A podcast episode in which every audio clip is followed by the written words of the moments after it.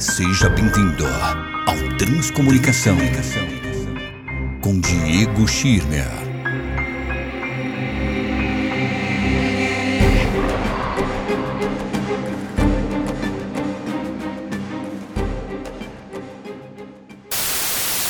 Aviso: todos e quaisquer comentários ou opiniões expressados pelos entrevistados, convidados ou integrantes do podcast Desocultados são de responsabilidade individual dos mesmos.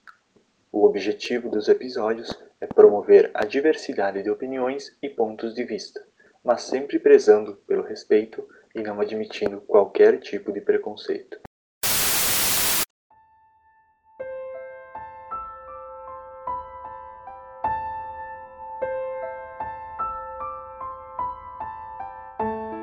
Bem-vindos ao Transcomunicação, programa de entrevistas do podcast Desocultados.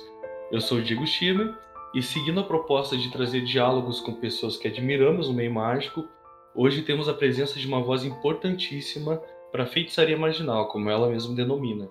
Youtuber, influencer, comunicadora que considero essencial ser ouvida no que diz respeito à representatividade preta e feminina no meio esotérico. Taróloga, astróloga, terapeuta reikiana acima de tudo e, que eu mais admiro, uma grande facilitadora do entendimento e acessibilidade da magia e da espiritualidade para a periferia. Tenho a honra de conversar com Pamela Bruxa Preta. Tudo bem, Pamela? Tudo ótimo. Nossa, depois dessa introdução, assim, fiquei me sentindo. ah, mas uh, a gente tem o costume, Pamela, eu sempre digo isso eu, a gente tem o, o, o, tratado entre nós de só chamar pessoas que a, a, gente admire, né? Que a gente conheça um pouco do trabalho que a gente possa conversar. Uh, ah, para trazer um, principalmente é, conscientização para esse meio no qual a gente está inserido, querendo ou não, que é esse meio mágico, esotérico, né? E também nesse meio social, essa grande bagunça chamada. Brasil. Então, uh, Pamela, eu sempre começo do mesmo jeito, fazendo a seguinte pergunta. Eu quero saber quem que tu foi quando criança. é tipo aquele quadro do Faustão. quem foi a pequena Pamela, tá? Quero que tu me conte um pouco como que foi a tua relação com a religião quando criança, ah, como foi a influência da mesma nos teus primeiros anos de formação e como que tu chegou à prática mágica em si? Quem foi, quem foi a Pamela quando criança? Eu acredito que uma criança muito idealizadora. Imagine, assim, tipo, a Alice no País das Maravilhas, eu completa, assim.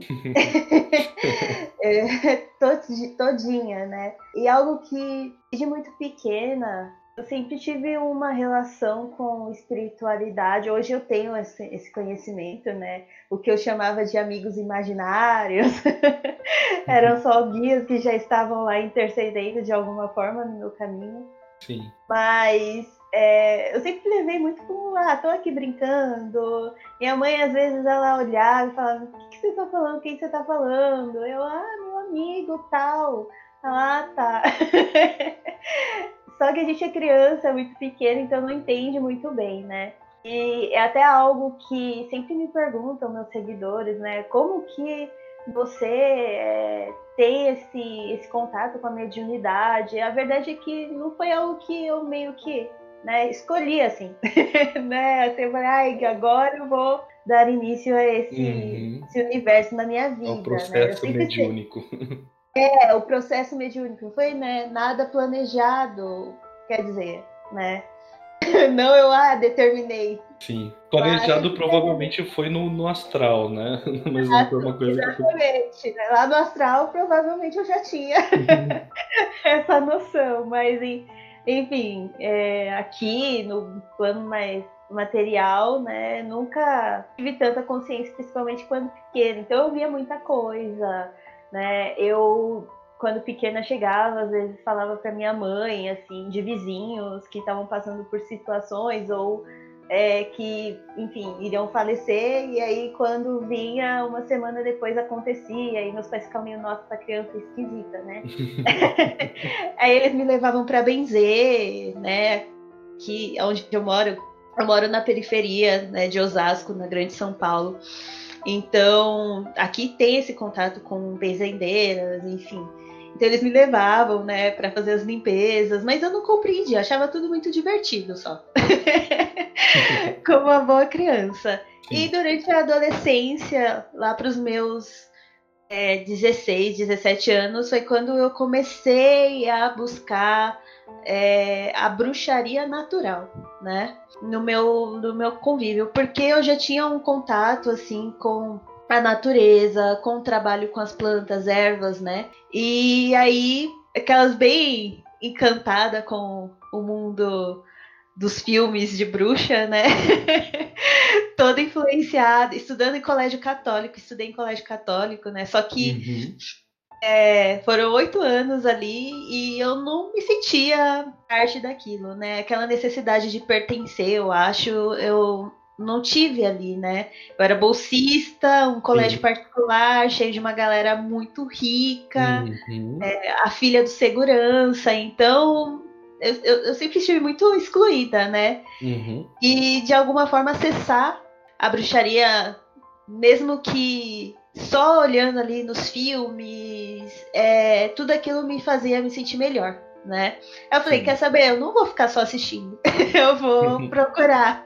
Eu vou entrar em grupos, interagir com pessoas e entender como é que funciona esse universo, já que na minha família mesmo, uhum. embora assim, existe muito pensando até em família preta, né, apagamento da cultura e da religião afro-brasileira, né?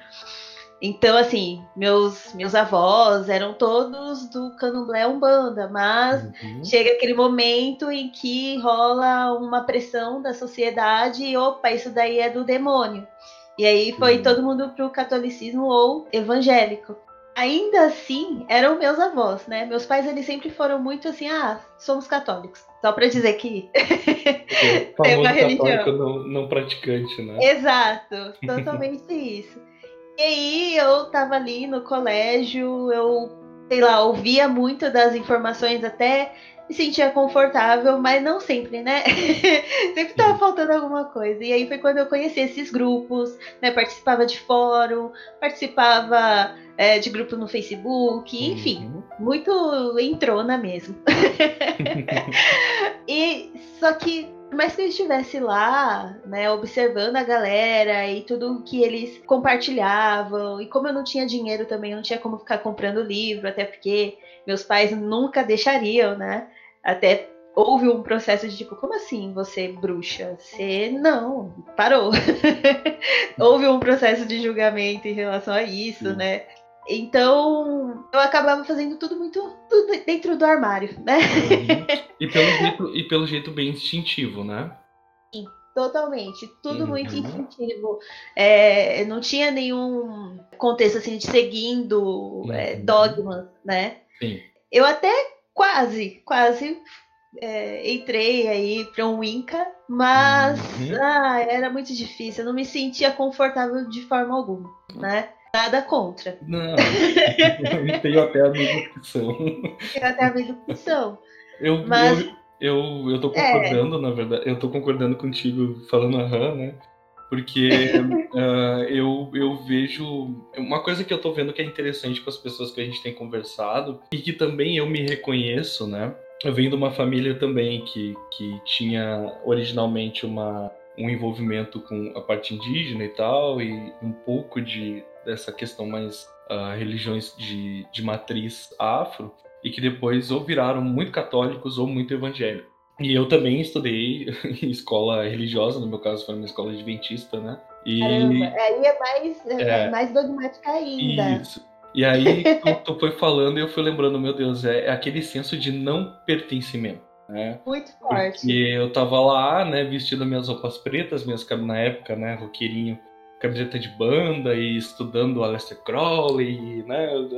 Aquela piada que eu sempre faço, que é o momento que a gente uh, resolve que vai comprar um sobretudo mesmo no calor de 40 graus, porque a gente é bruxão. então, mas eu me, eu me reconheço nisso também, porque a, a minha família também é. Parte da minha família é bem periférica, assim, né? Então é difícil se sentir pertencendo a uma. A, quando tu tá numa escola particular, principalmente numa escola particular dogmática ou religiosa de alguma forma. Mas continua, só, só pra me reconhecer nisso. É, é muito louco porque a maioria dos meus amigos que eu tenho hoje, assim, do meio mágico, todos tiveram uma, um contato de alguma forma muito próximo com a religião cristã, né? Sim. Ou católica. Enfim, todo Sim. mundo tem aí, ah, eu também estudei. Ah, eu, eu era coroinha. aí hoje em dia você vê a galera, é tipo. Descobrimos tá então, que o colégio é... cristão é uma fábrica de ou ateu ou magista, né? Exatamente. E aí eu cheguei eu... a essa conclusão, exatamente, de que a galera sai de lá ateu ou vira macumbeiro e é isso. Então, a minha história, o meu contexto é muito esse, sim. Eu queria me sentir pertencente de algo, né? Uhum. Eu queria fazer parte de algo. Mas ainda assim, por mais que eu estivesse nesses grupos, eu, eu acabava praticando a minha maneira, de maneira solitária até, que uhum. a gente uhum. fala, né? Ali acompanhando, interagindo sempre que podia, óbvio. Mas é, como eu via que a minha realidade era outra, eu não teria dinheiro para comprar, sei lá, o vinho mais caro para Deus, a entidade, né? Então eu tinha que dar meus pulos, até porque eu era adolescente, eu não poderia comprar, né? então eu, eu, tinha que improvisar. Então esse, esse início mesmo na bruxaria, na magia e espiritualidade foi todo cheio de improvisos, né? No sentido assim, nem improviso, eu diria, adaptação né, à minha realidade, que era na periferia, do não ter dinheiro, não ter como muitas vezes fazer uma, uma sala que fosse só um altar, né, dedicado só para isso. E aí, né, porque a galera acha que, ah, você foi um, bandi um bandista antes, né? Não, antes eu. a Umbanda veio depois para minha vida. Bem depois, em um contexto assim que inclusive foi a, a, através da bruxaria que a Umbanda chegou como se. Ah, eu posso falar isso, né? Os guias, na verdade, eles meio que, Sim. olha, dá uma, uma olhadinha aqui nesse terreiro. você passa todo dia. Você mora aqui, ó. É porque eu moro aqui há, há 20 anos e tem um terreiro aqui do lado. E eu passava todo dia e ficava olhando. Só que eu não uhum. sabia que era um terreiro. E aí era sempre um, olha, né? Você passa todo dia aí, mora aqui 20 anos e nunca pisou. Poxa, né? Poxa. Poxa, por quê, né? E aí eu olhava, pensava, mas não, é, aquela coisa bem, não, para, eu tô focada e trabalhando com vocês, que é, uhum. é, são outras outras entidades, não uhum. vou misturar, vai virar bagunça, né? Aquela que está começando não quer fazer a, a, aquela mistureba, né? Uhum. E aí, Também... até que um dia, assim, eu cheguei no final de semana, tava aberto, tava rolando gira, eu falei, ah, vou lá. Uhum. vou ver qual é. Deixa eu ver o que que tá acontecendo. A gira de esquerda, lembra até hoje? Ainda fui numa gira de esquerda, assim. Eu falei, nossa senhora! Na primeira gargalhada de Exu da Pombagira, eu falei, é isso, né? É aqui que eu vou ficar. Eu tenho, eu tenho a lembrança, eu tenho a lembrança muito, muito forte da primeira vez que eu pisei num terreiro. Eu já disse isso nos outros programas, né? Eu sou, eu sou macumbeiro também. uh, e a gente tenta, até assim, para quem estiver ouvindo e tal, e acha que macumba é um termo ofensivo, ou enfim, né? A gente meio que usa o termo. O macumbeiro se chama de macumbeiro para ressignificar. É. Uh, para começo de história, né? Para tirar esse estigma e tal. Então, uh, não é legal você que não é macumbeiro, chamar pessoas de macumbeiro, principalmente se for de forma pejorativa, mas a gente pode chamar. Exatamente. Uma, uma ressignificação claro. do termo para nós, assim, que foi durante muito tempo um termo uh, bem pejorativo. Né? Mas eu tenho lembrança da minha primeira, da primeira vez que eu pisei no terreiro, que eu tocou tocou o primeiro batuque assim, tocou o primeiro ponto e eu disse, opa, aqui tem um negócio eu estava acostumado com aquele com aquela coisa como tu disse, né, de colocar, quem sabe colocar as coisas em caixas que a gente tem quando é bem mais novo, Isso, assim. é. ah, eu não vou misturar essa entidade com essa entidade. E tu vê, um banda me ensinou a entender que, na verdade, uh, muitas vezes as entidades são as mesmas, porém trabalhando com roupas diferentes. Uhum. Pelo menos é uma visão é... que eu, eu, eu, tenho, assim. E eu lembro muito bem, assim, como tu, como tu mesmo disse. Assim, opa, é aqui que eu vou ficar. então é uma lembrança legal que eu compartilho também. Sim, e, e eu lembro que assim, no momento que eu ouvi o batuque, os pontos, é inevitável de sentir, assim, até em questão do meu corpo, né? A vibração, é, a energia do lugar. E até então eu tava ali, né, como observadora, nem sabia exatamente como que funcionava. E aí eu lembro que eu fiz esse atendimento, né? com o Exu e ele trouxe assim um monte de coisa à tona e eu falei, como que tu sabe disso? é muito louco, né? Porque eles sabiam muitas coisas que, sei lá, nunca me viu, enfim. e aí eu falei, como que eu não vou acreditar nesse negócio? Então, Meu Deus! Deixa, deixa, eu fazer, deixa eu pontuar aqui de novo. Uh, quando, eu, quando alguém me pergunta, tá, mas por que, que tu foi pra Umbanda? Né?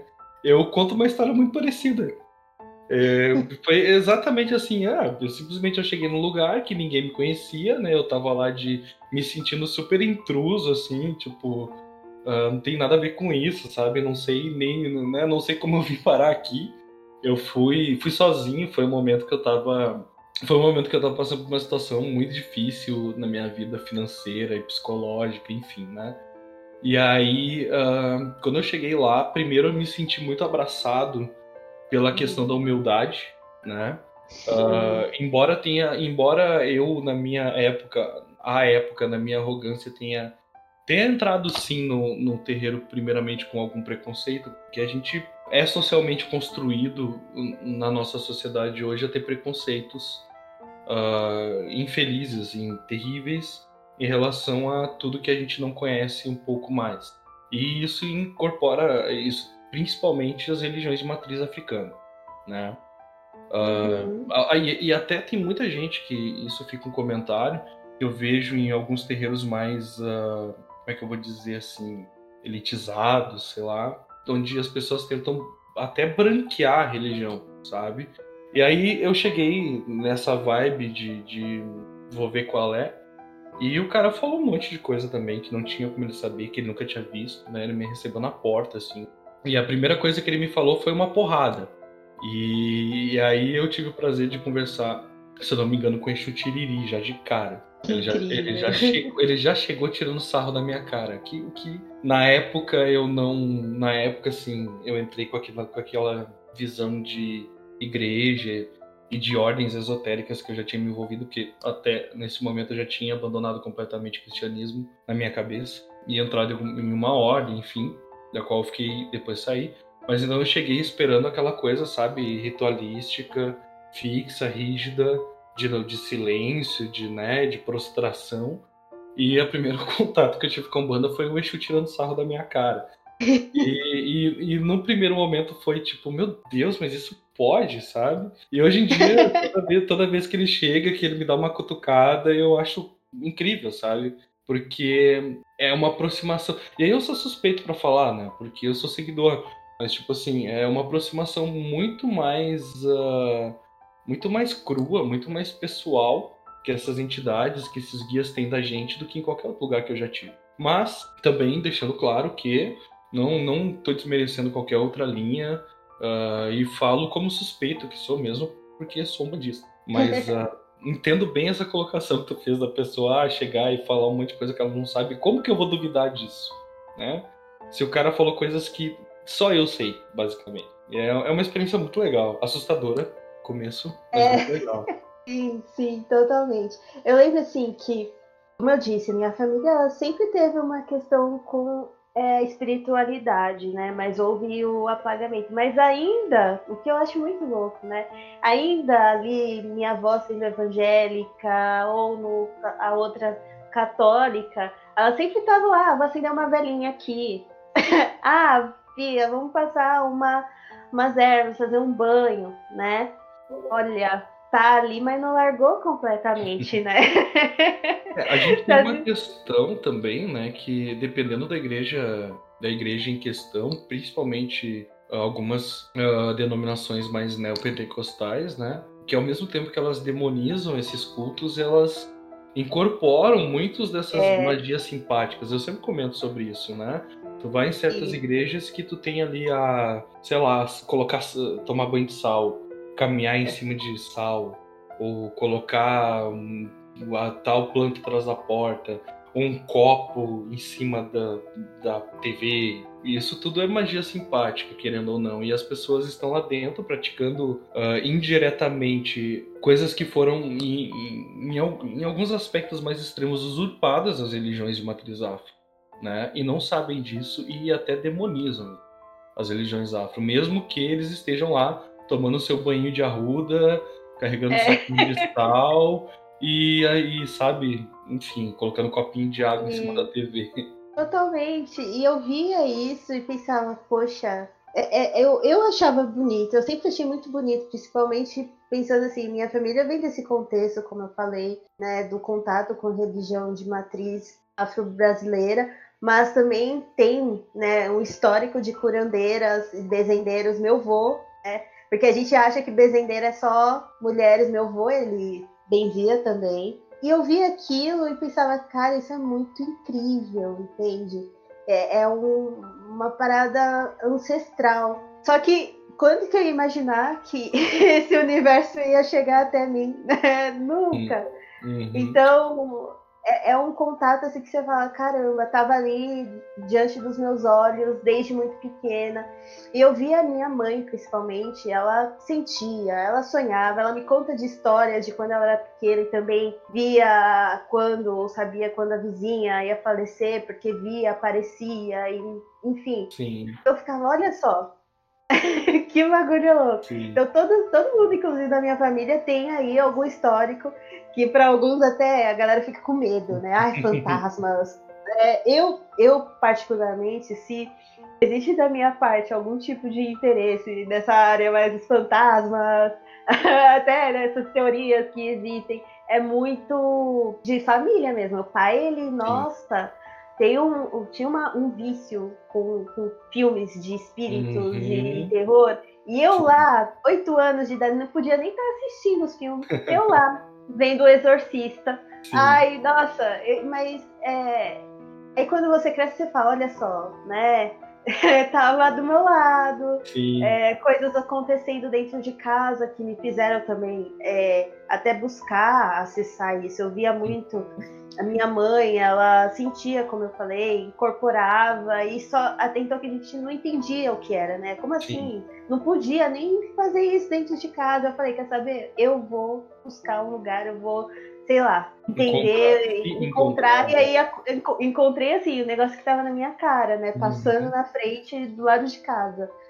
Eu acho que tem dois pontos legais que tu falou que, que a gente consegue uh, dar uma, uma estendida rápida que é um. Uh, a gente pegou uma época que eu chegava da escola meio-dia, três horas da tarde, estava passando cine trash com o Zé do Caixão, passando aqueles filmes oitentistas muito problemáticos, a gente sabe. Uhum. Tinha, tinha essa influência de, de crescer vendo, tipo, criança vendo às três horas da tarde filme de terror. E também tem um outro ponto que eu acho que ele é muito cultural de um extrato social, usando um termo que eu não gosto de usar e que eu acho meio errado, mas é o que veio à mente, que é uh, eu morei em vila, né? Que a gente chama aqui. Aqui a gente chama, imagino que seja a mesma coisa. A gente chama as periferias ou comunidades, enfim, de vila, né? Sim, sim. Então eu, eu maior parte da minha infância, adolescência foi ou no interior ou na vila. E essa questão da espiritualidade, essa espiritualidade é, sincretizada, mixada, assim, entre, tipo, misturar um monte de coisa, muitas vezes é o que tem para ser usado no, naquele ambiente, naquele local, né? Então, às vezes tu tá doente, tu não tem grana nem para pegar um ônibus e ir para isso falando de uma realidade de quando eu era criança, sabe? Não tinha grana às vezes nem para, sei lá, chamar um táxi ou pegar um ônibus para ir no médico, quem resolvia era a benzedeira vizinha, que vinha com o galinho de arruda para bater na gente, uhum. mandar fora, rezar a gente, né? E, e, então eu acho que isso é uma coisa que vem muito dessa, dessa cultura periférica mesmo, porque eu, eu não sei quem foi que falou isso, ou se eu li, se eu escutei, que a magia ela é a arma do desvalido em muitos aspectos, né? Uhum. Então, muitas vezes para quem não tem nada, uh, a gente tem o que tem na mão e usa para tentar resolver os nossos problemas. E nessa cultura brasileira religiosa que a gente tem, vale tudo, né? Vale acender é. vela pro santo, tacar o Santo Antônio de ponta cabeça, é, chamar a entidade, pular a sete ondinha, vale tudo. É muito louco, porque é, no Brasil tem essa riqueza cultural e de crenças, né? Mas aí também tem muito do preconceito. É, eu acho que é uma dificuldade de assumir que nós somos muito é, magões e, enfim. Porque eu vejo assim, de todas as pessoas que eu conheci durante a minha vida, todas tinham alguma prática elas não assumiam que era magia, né? Acendeu uma vela para Arcanjo Miguel, Sim. sabe? Uhum. Acho que tá no então, cerne do. Né? Tá no cerne do brasileiro, principalmente do brasileiro pobre, né? Sobreviver pela fé. é, exa Ai, exatamente. Se a gente não se agarrar em algum aspecto, é isso, isso é uma parada que você falou que é real, assim. Uhum. Que me perguntam, né? Ah, porque a periferia ela tem essa divisão entre Sim. existem os terreiros e também existem as igrejas. Dificilmente você vê outras opções na perifa. Mas o que, que eu penso das igrejas na periferia? Assim, eu tenho as minhas ressalvas, eu acredito que eles são bem espertos, né? Eles Nossa, sabem sim. ali é um modelo então, de negócio podem, de muito sucesso. Exatamente, eles sabem muito bem como se utilizar da religião, da fé, né, das pessoas para conquistar lá o que eles almejam. Mas pensando em quem frequenta, né, a gente geralmente está buscando essa fé num país que é completamente conturbado, assim. um contexto até de, putz, eu moro na favela, tem muita violência, eu preciso me apegar a algum tipo de fé para sobreviver a isso. É bem isso que eu, é, é, bem dessa forma que eu vejo, pri, principalmente pela minha vivência, uh, como eu falei, né, pela minha vivência em vilas.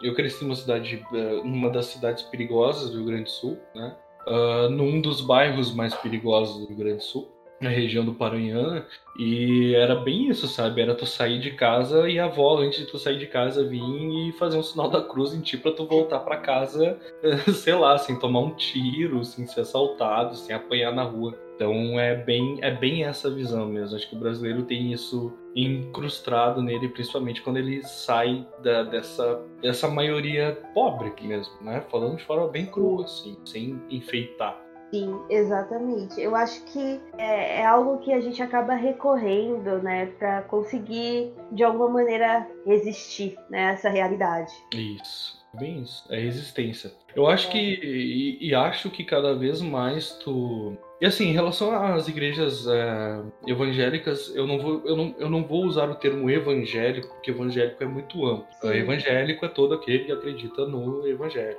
dos apóstolos e da biografia de Cristo, enfim, né? Mas de uma forma muito rasa e muito resumida, obviamente. Mas eu, eu vejo com, com olhos um pouco mais críticos a massificação do neopentecostalismo uh, extremamente Sim. conservador que vem tomando conta das comunidades e fazendo um apagamento dessa espiritualidade mais, mais roots, assim, mais raiz do, do brasileiro, e ao mesmo tempo querendo embranquecer o que eles não conseguem apagar. Uh, e embranquecer, eu não estou falando de uma forma nem tanto do tipo assim, gent, tipo assim, vamos gentrificar esta de alguma forma, não sei se esse é o melhor termo, né? Digo, uh, tirar, por exemplo, esse relacionamento que a gente tem com entidades que são muito próximas de nós, que têm defeitos e que podem nos guiar e nos ajudar justamente por terem tido defeitos, né? Por terem tido uma vida parecida.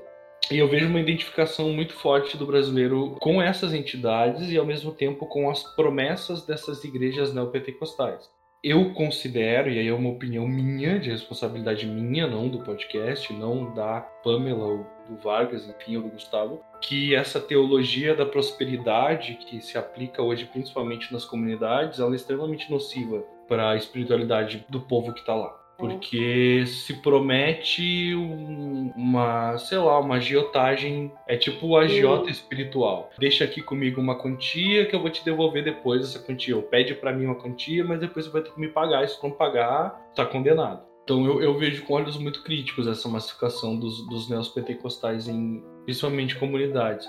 E como tu disse, eles são muito, muito espertos e são franquias, né? São basicamente franquias se não fossem franquias que estivessem tentando apagar essa espiritualidade mais original, que é o que eu entendo como espiritualidade mais original do brasileiro, eu até não teria grandes problemas. Mas enfim, acho que isso é um assunto que a gente pode estender um pouco mais para adiante. Sim, com certeza. É um assunto, viu? É um assunto né?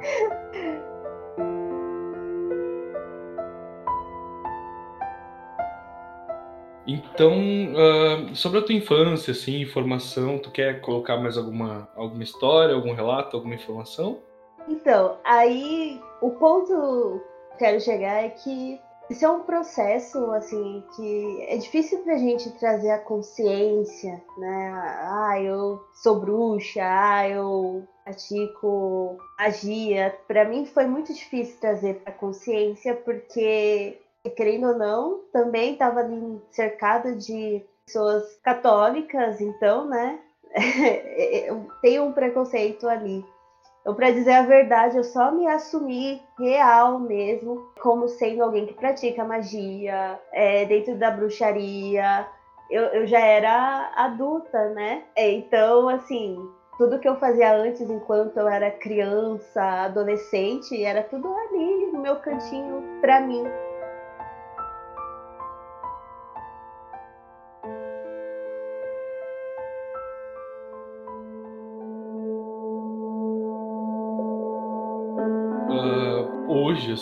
Quais que são as tuas práticas principais, né? Se eu estiver confortável para falar sobre. E principalmente uma coisa que para mim ficou muito visível, né? O teu relacionamento com os oráculos, principalmente tarô e astrologia. Tu tem um vídeo muito legal, muito legal que eu quero elogiar publicamente, que é o aquele o que você precisa saber sobre tarô, alguma coisa nesse sentido, né? Sim. E eu, tipo assim, tava reassistindo o vídeo e eu gostei muito da forma como. da forma acessível, como eu falei lá no começo, que tu trouxe essa informação.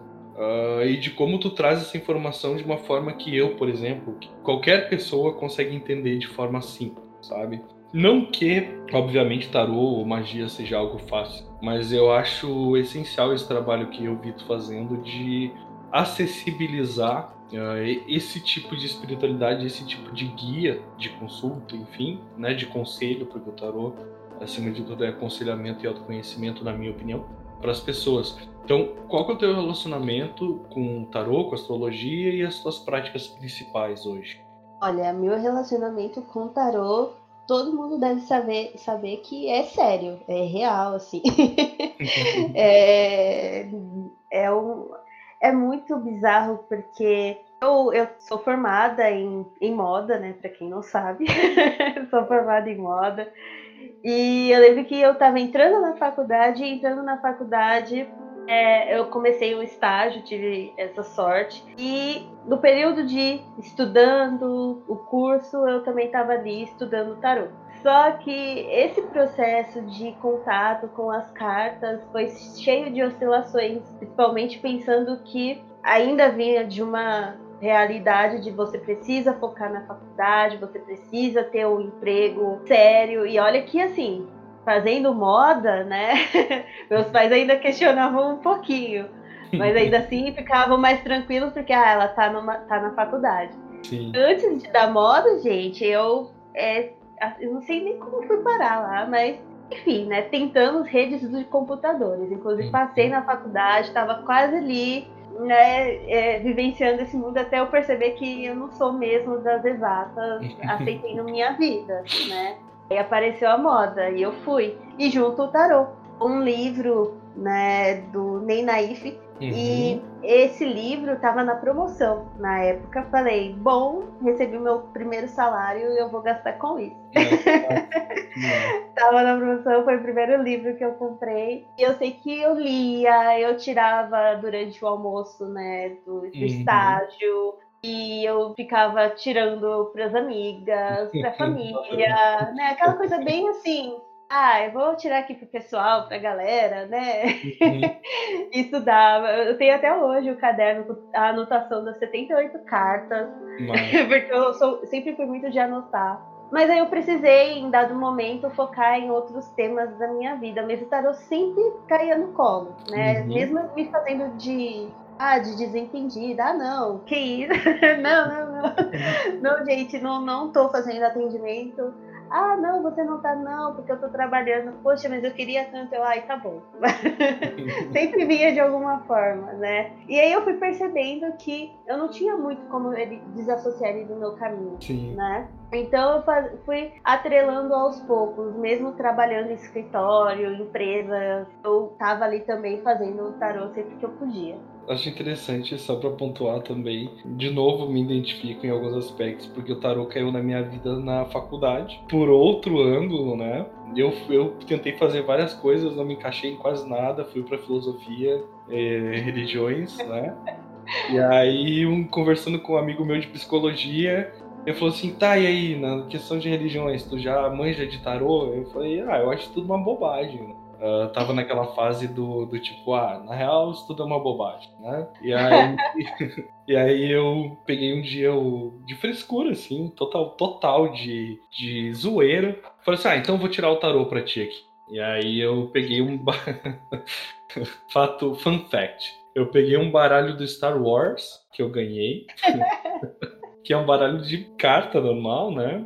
dei uma estudada para ver como é que era o significado das cartas num, num, deck normal, de tipo de jogar buraco, sei lá, de jogar em poker. E olhei, dei uma olhada em significados muito rasa, e numa festinha boba, assim, com a galera da faculdade, eu comecei a tirar o tarô e uh, na segunda tirada uh, o cara que tava sentado na minha frente uh, e eu fumando como um louco e bebendo e tal, e em algum momento em algum momento houve uma conexão ali com a coisa e o cara saiu chorando.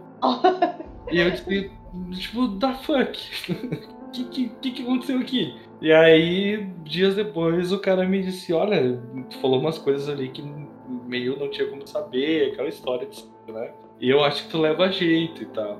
E aí, nesse acho que tu leva jeito, eu comecei a dar uma estudada na, na interpretação do tarot padrão.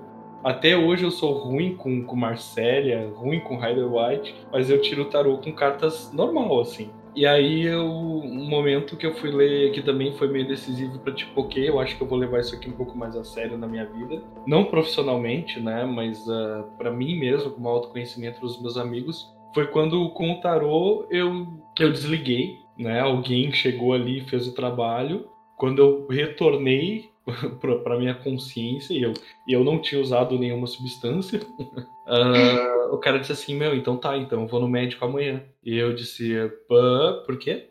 Ah, tu, tu, acabou de me dizer que provavelmente eu vou. Tá, eu tô com problema no estômago e tal. Daí eu falei, gente, mas eu não lembro de ter falado.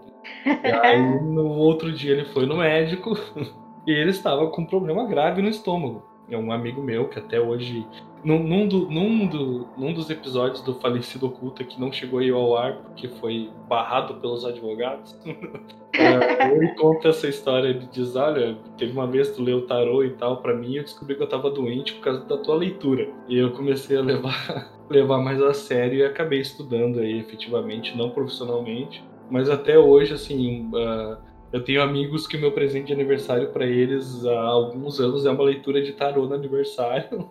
Uh, no começo de 2021, agora eu sentei eu e a Bruna, que é agnóstica, né, que não acredita muito em muitas coisas, uh, mas a gente fez uma leitura de tarô junto, bem completa, assim. Uh, e acabou que eu incorporei para minha vida uma coisa que quando começou eu achava tudo uma, uma bobagem, assim. Mas o tarô, ele tem duas formas de enxergar o tarô, que eu primeiro, primeira coisa que eu sempre digo é se o tarô não me bater, se o tarô não me não estapear minha cara, eu tô lendo errado para começar a história. E se ele não me fizer descobrir alguma coisa que estava escondida no meu subconsciente, eu também tô lendo errado. Então, acho, acho interessante essa, esse primeiro contato com que, que a gente começa de forma descompromissada e acaba incorporando na nossa vida uma ferramenta muito útil, né? de autoconhecimento, principalmente, na minha visão do tarô. Né?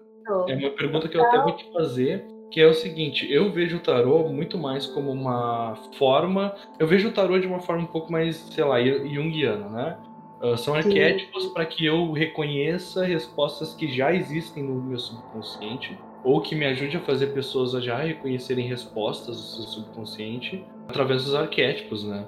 E eu não vejo o tarô como método divinatório, embora hoje eu entendo o tarô como uma, um oráculo é, inspirado por entidades ou pelo plano astral de uma forma ou de outra. Qual que é a tua visão assim do tarô nesse sentido? Mim, é, o tarô cada tarólogo vai ter a sua maneira de lidar com ele, né? Tanto que é algo que as pessoas falam às vezes, perguntam assim: ah, eu tenho que ser espiritualista, tenho que ter uma religião para mexer com as cartas, é sobre religião, é sobre espiritualidade.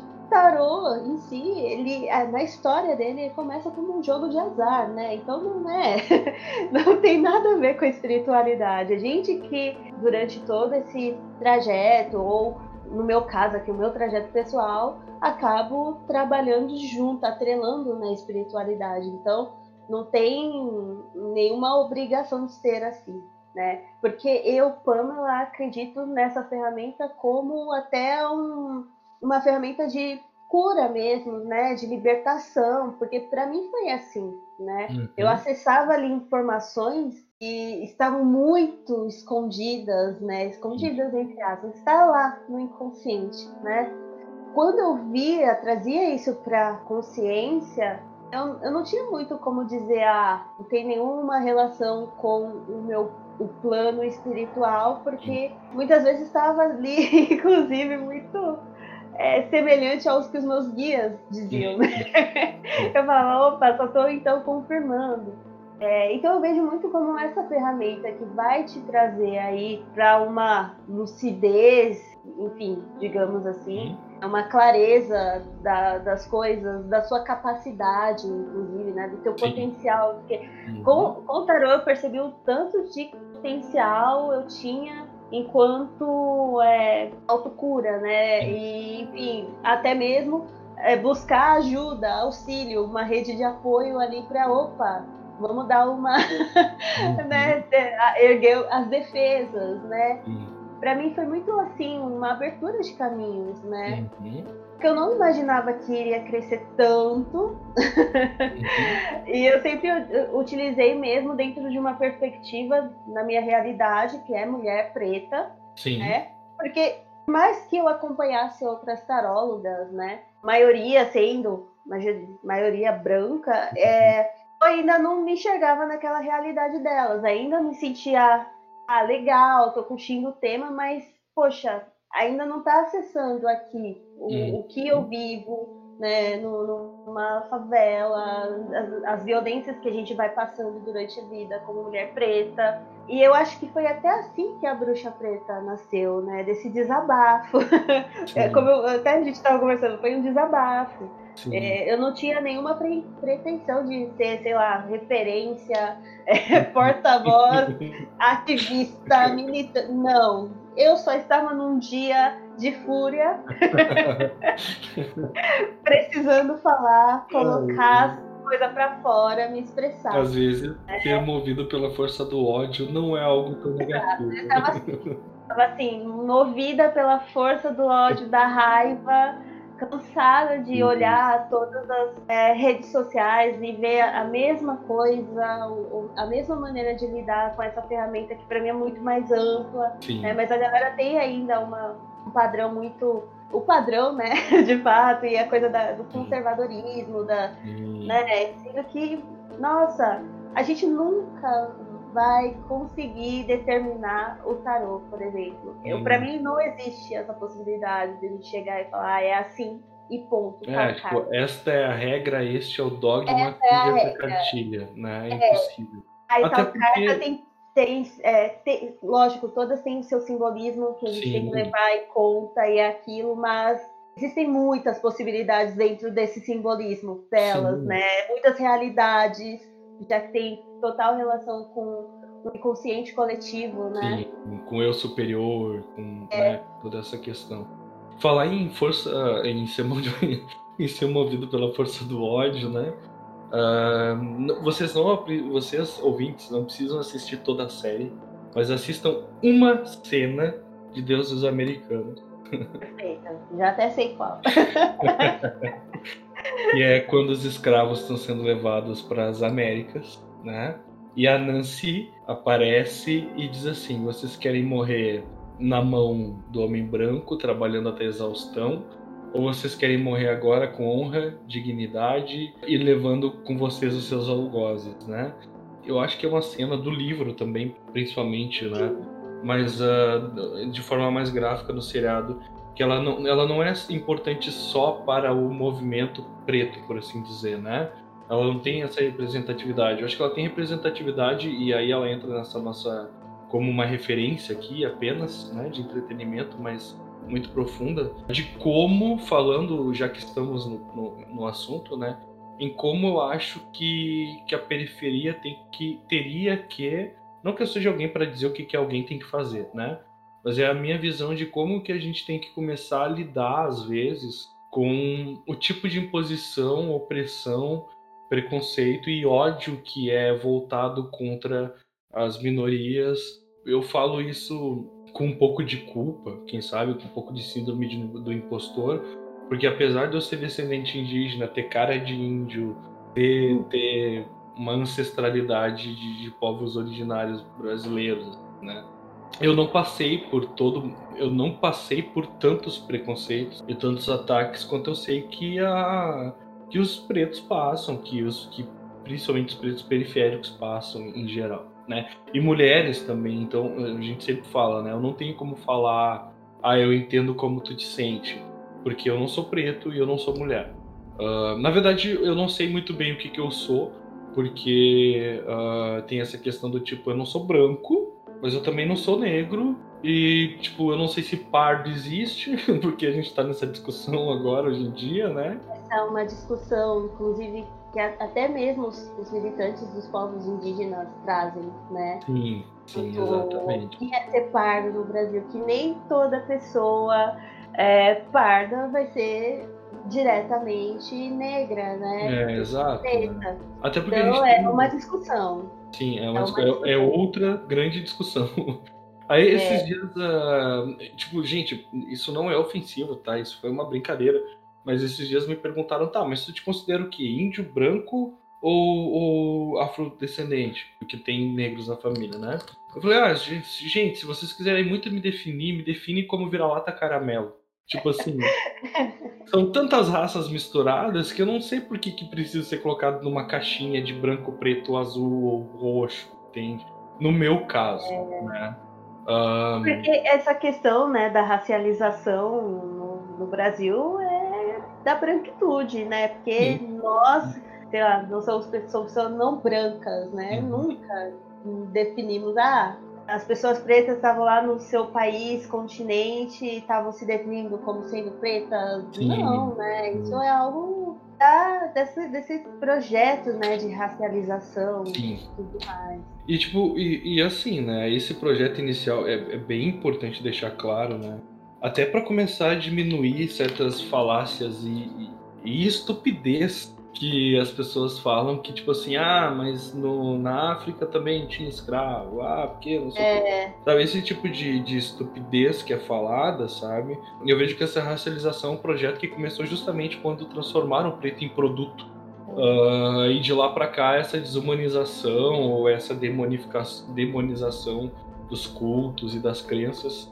Uh, não justamente... só preta, né? É, não, isso, não só, não só, não só, mas eu diria hoje em grande evidência, sabe?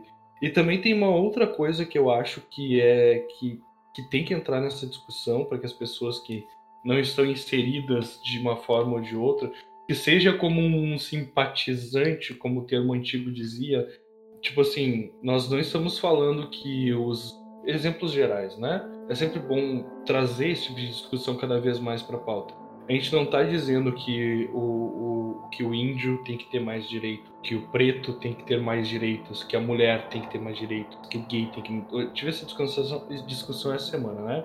O que a gente quer é respeito, direitos iguais e o um mínimo de compensação histórica por agressões que transformaram a história desses povos e, e mantém esses povos presos em, certos, uh, em certas prisões até hoje.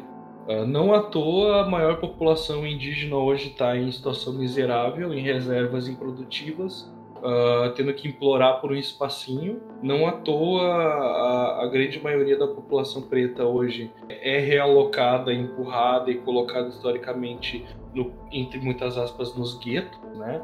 nas favelas, nas comunidades, nas vilas. Então não é sobre ai, o, tem, tem gente idiota que diz não, porque essa galera quer mais direitos. Não, gente, a gente só quer direitos iguais para todo mundo. Exato. Não é, não é uma luta, já que a gente está falando tanto sobre isso, e às vezes a gente tem que falar o óbvio, né?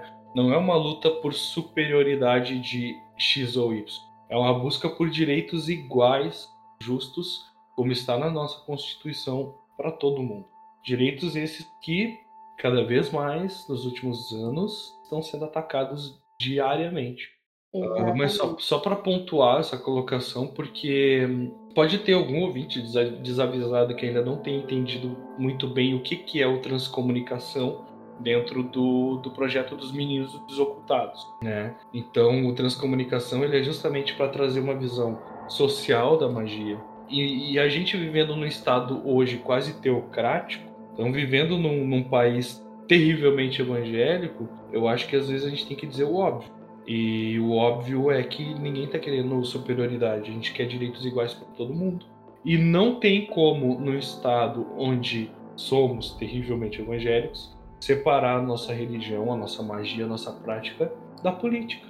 É. Então, uh, conversar contigo, ver, ver tu te assumir, uh, ver outras pessoas se assumirem como tipo assim religiosas entre aspas dentro de uma de uma religião tão atacada ou abrir a público que tu é magista, abrir a público que tu é bruxa, é um ato político e é indissociável de que isso seja um ato político, principalmente hoje, principalmente com o estado que a gente está vendo se formar ao nosso redor.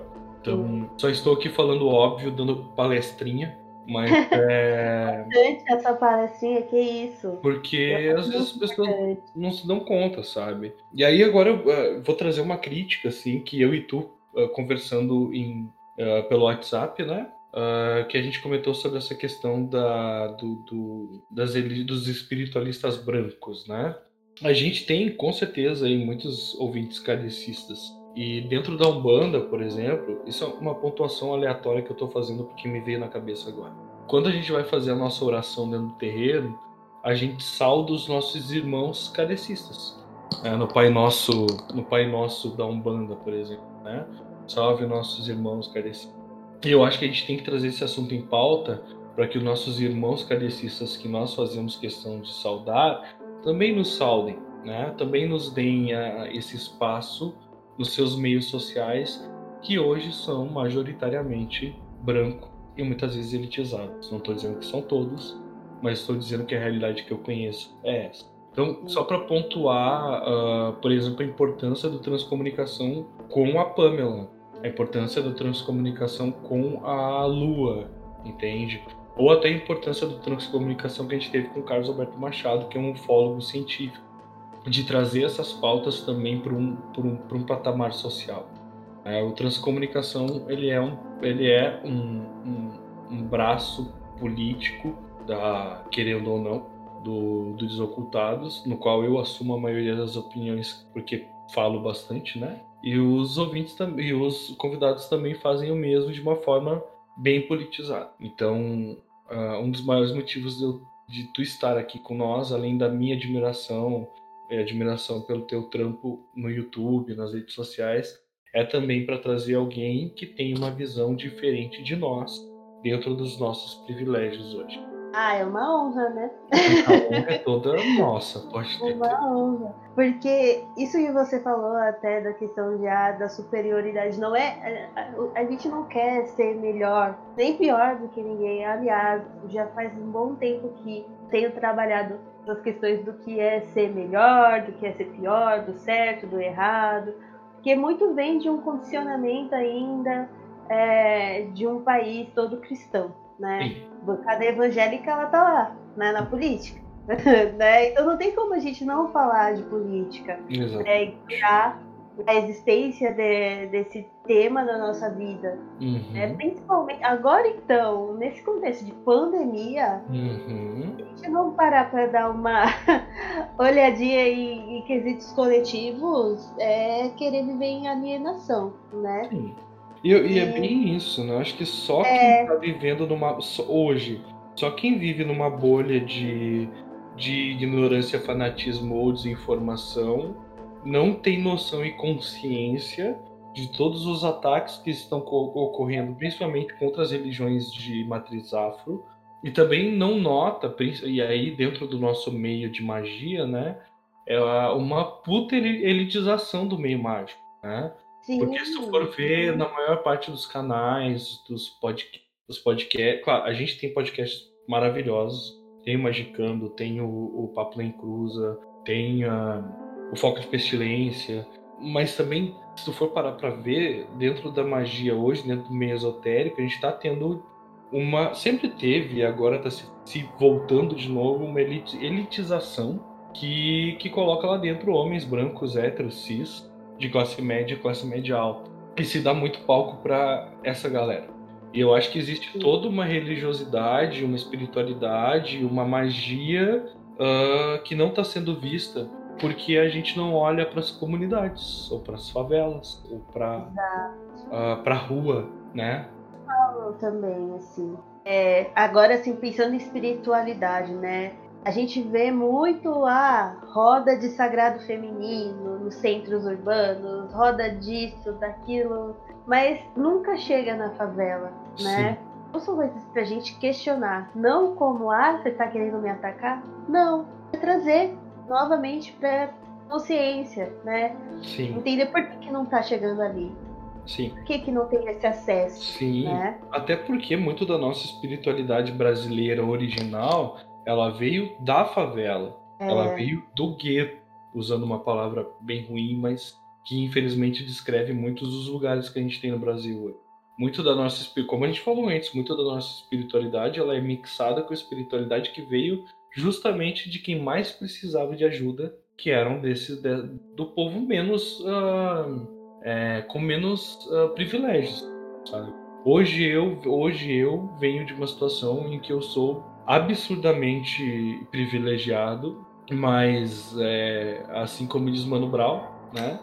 O dinheiro pode até te tirar, sabe, da miséria, mas ele não pode te fazer esquecer da favela. Então, mesmo hoje sendo uma pessoa privilegiada muito pela magia, uh, e eu sei que muito pela magia, eu sei, eu dou o valor que a magia tem na minha vida por ter me colocado numa situação assim. Eu sempre quero estar perto das pessoas que são originalmente quem me trouxeram a religião que eu sigo hoje, a quem eu sou muito grato. Mesmo, hum, tipo assim, não romantizando uh, o ato inominável e extremamente cruel que foi trazer pessoas de outro continente, julgá-las pela cor e transformá-las em produto por simplesmente não serem brancas. Uh, existe um outro, não romantizando isso, mas existe sim o lado meu em que eu sou grato porque houve coragem, força para que sobrevivessem essas raízes, para que hoje eu pudesse acessar elas também e me encontrar também nas minhas raízes indígenas e, na, e, e nas raízes negras do nosso da, da, nossa realidade, da nossa história construída em cima dos negros, realmente. Hoje eu tô total Ciro Gomes, eu tô digredindo muito, desculpa. Imagina! Eu, eu acredito muito que é, esse compartilhamento, essa troca é muito importante, até para que as pessoas entendam, porque assim, existe uma visão né, da pessoa preta não branca de olha lá, tá falando, tá sendo raivosa, ou tá atacando, e as pessoas até se chocam um pouco quando eu faço é, stories no Instagram e tudo mais, que eu chego com essa vozinha e, sei lá, olha a foto parece que ela é bravona, né? e não, eu acho que em níveis níveis, né, de se comunicar isso. Eu acredito que a raiva ela é realmente um grande potencializador para a gente conseguir falar sim, porque a bruxa preta ela nasceu no, no, momento de raiva, né? Mas eu tenho a minha maneira de ferir essa realidade de racismo, de homofobia, de machismo dentro do meio, é, é muito não diria suave, né? Porque a gente tem os nossos momentos, mas eu, eu não vou me desequilibrar, né? Enfim, porque não, não é essa a questão para mim, né? A questão para mim é incentivar as pessoas a questionar. A questão para mim é incentivar as pessoas que são da periferia e também querem fazer parte a falar, né? Eu não tô aqui também, novamente, para dar voz a ninguém, porque a gente tem a nossa voz, Sim. né? Eu quero que as pessoas olhem e falem, olha, se ela conseguiu, eu também consigo. Ah, se uhum. ela tá trazendo essa questão, é, por mais que eu não concorde, eu vou me mover para expressar também o meu ponto de vista, né? Nunca jamais para é, criar um tipo de guerra, diria assim, uhum. né? Gente, não, não, é, até porque eu, Agora, falando de maneira pessoal, eu não lido bem com, com guerras, né, gente? Com conflitos no geral, uhum. né? Eu não sou, não, não, não, gosto muito, né? Então, por isso eu acabo falando. Eu tinha um amigo que ele dizia: Olha, quando eu te vejo falando nas stories, eu sei que você tá com raiva, mas tu fala de uma maneira tão plena que eu queria ser assim.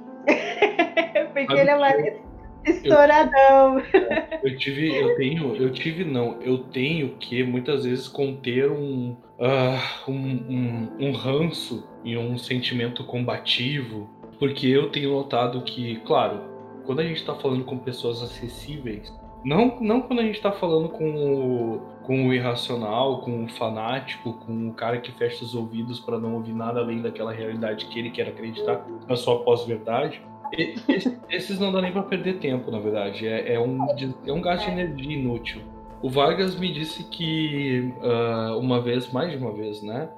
Que eu fui uh, uma das primeiras pessoas de esquerda que, ao conversar com ele sobre política, não uh, trouxe ele para um pensamento mais. Tipo assim, o Vargas sempre foi uma pessoa, desde que eu conheço ele, ótima, pessoa boa por essência, né? Mas que a forma como eu conversei com ele sobre política foi calma, foi branda, foi lógica.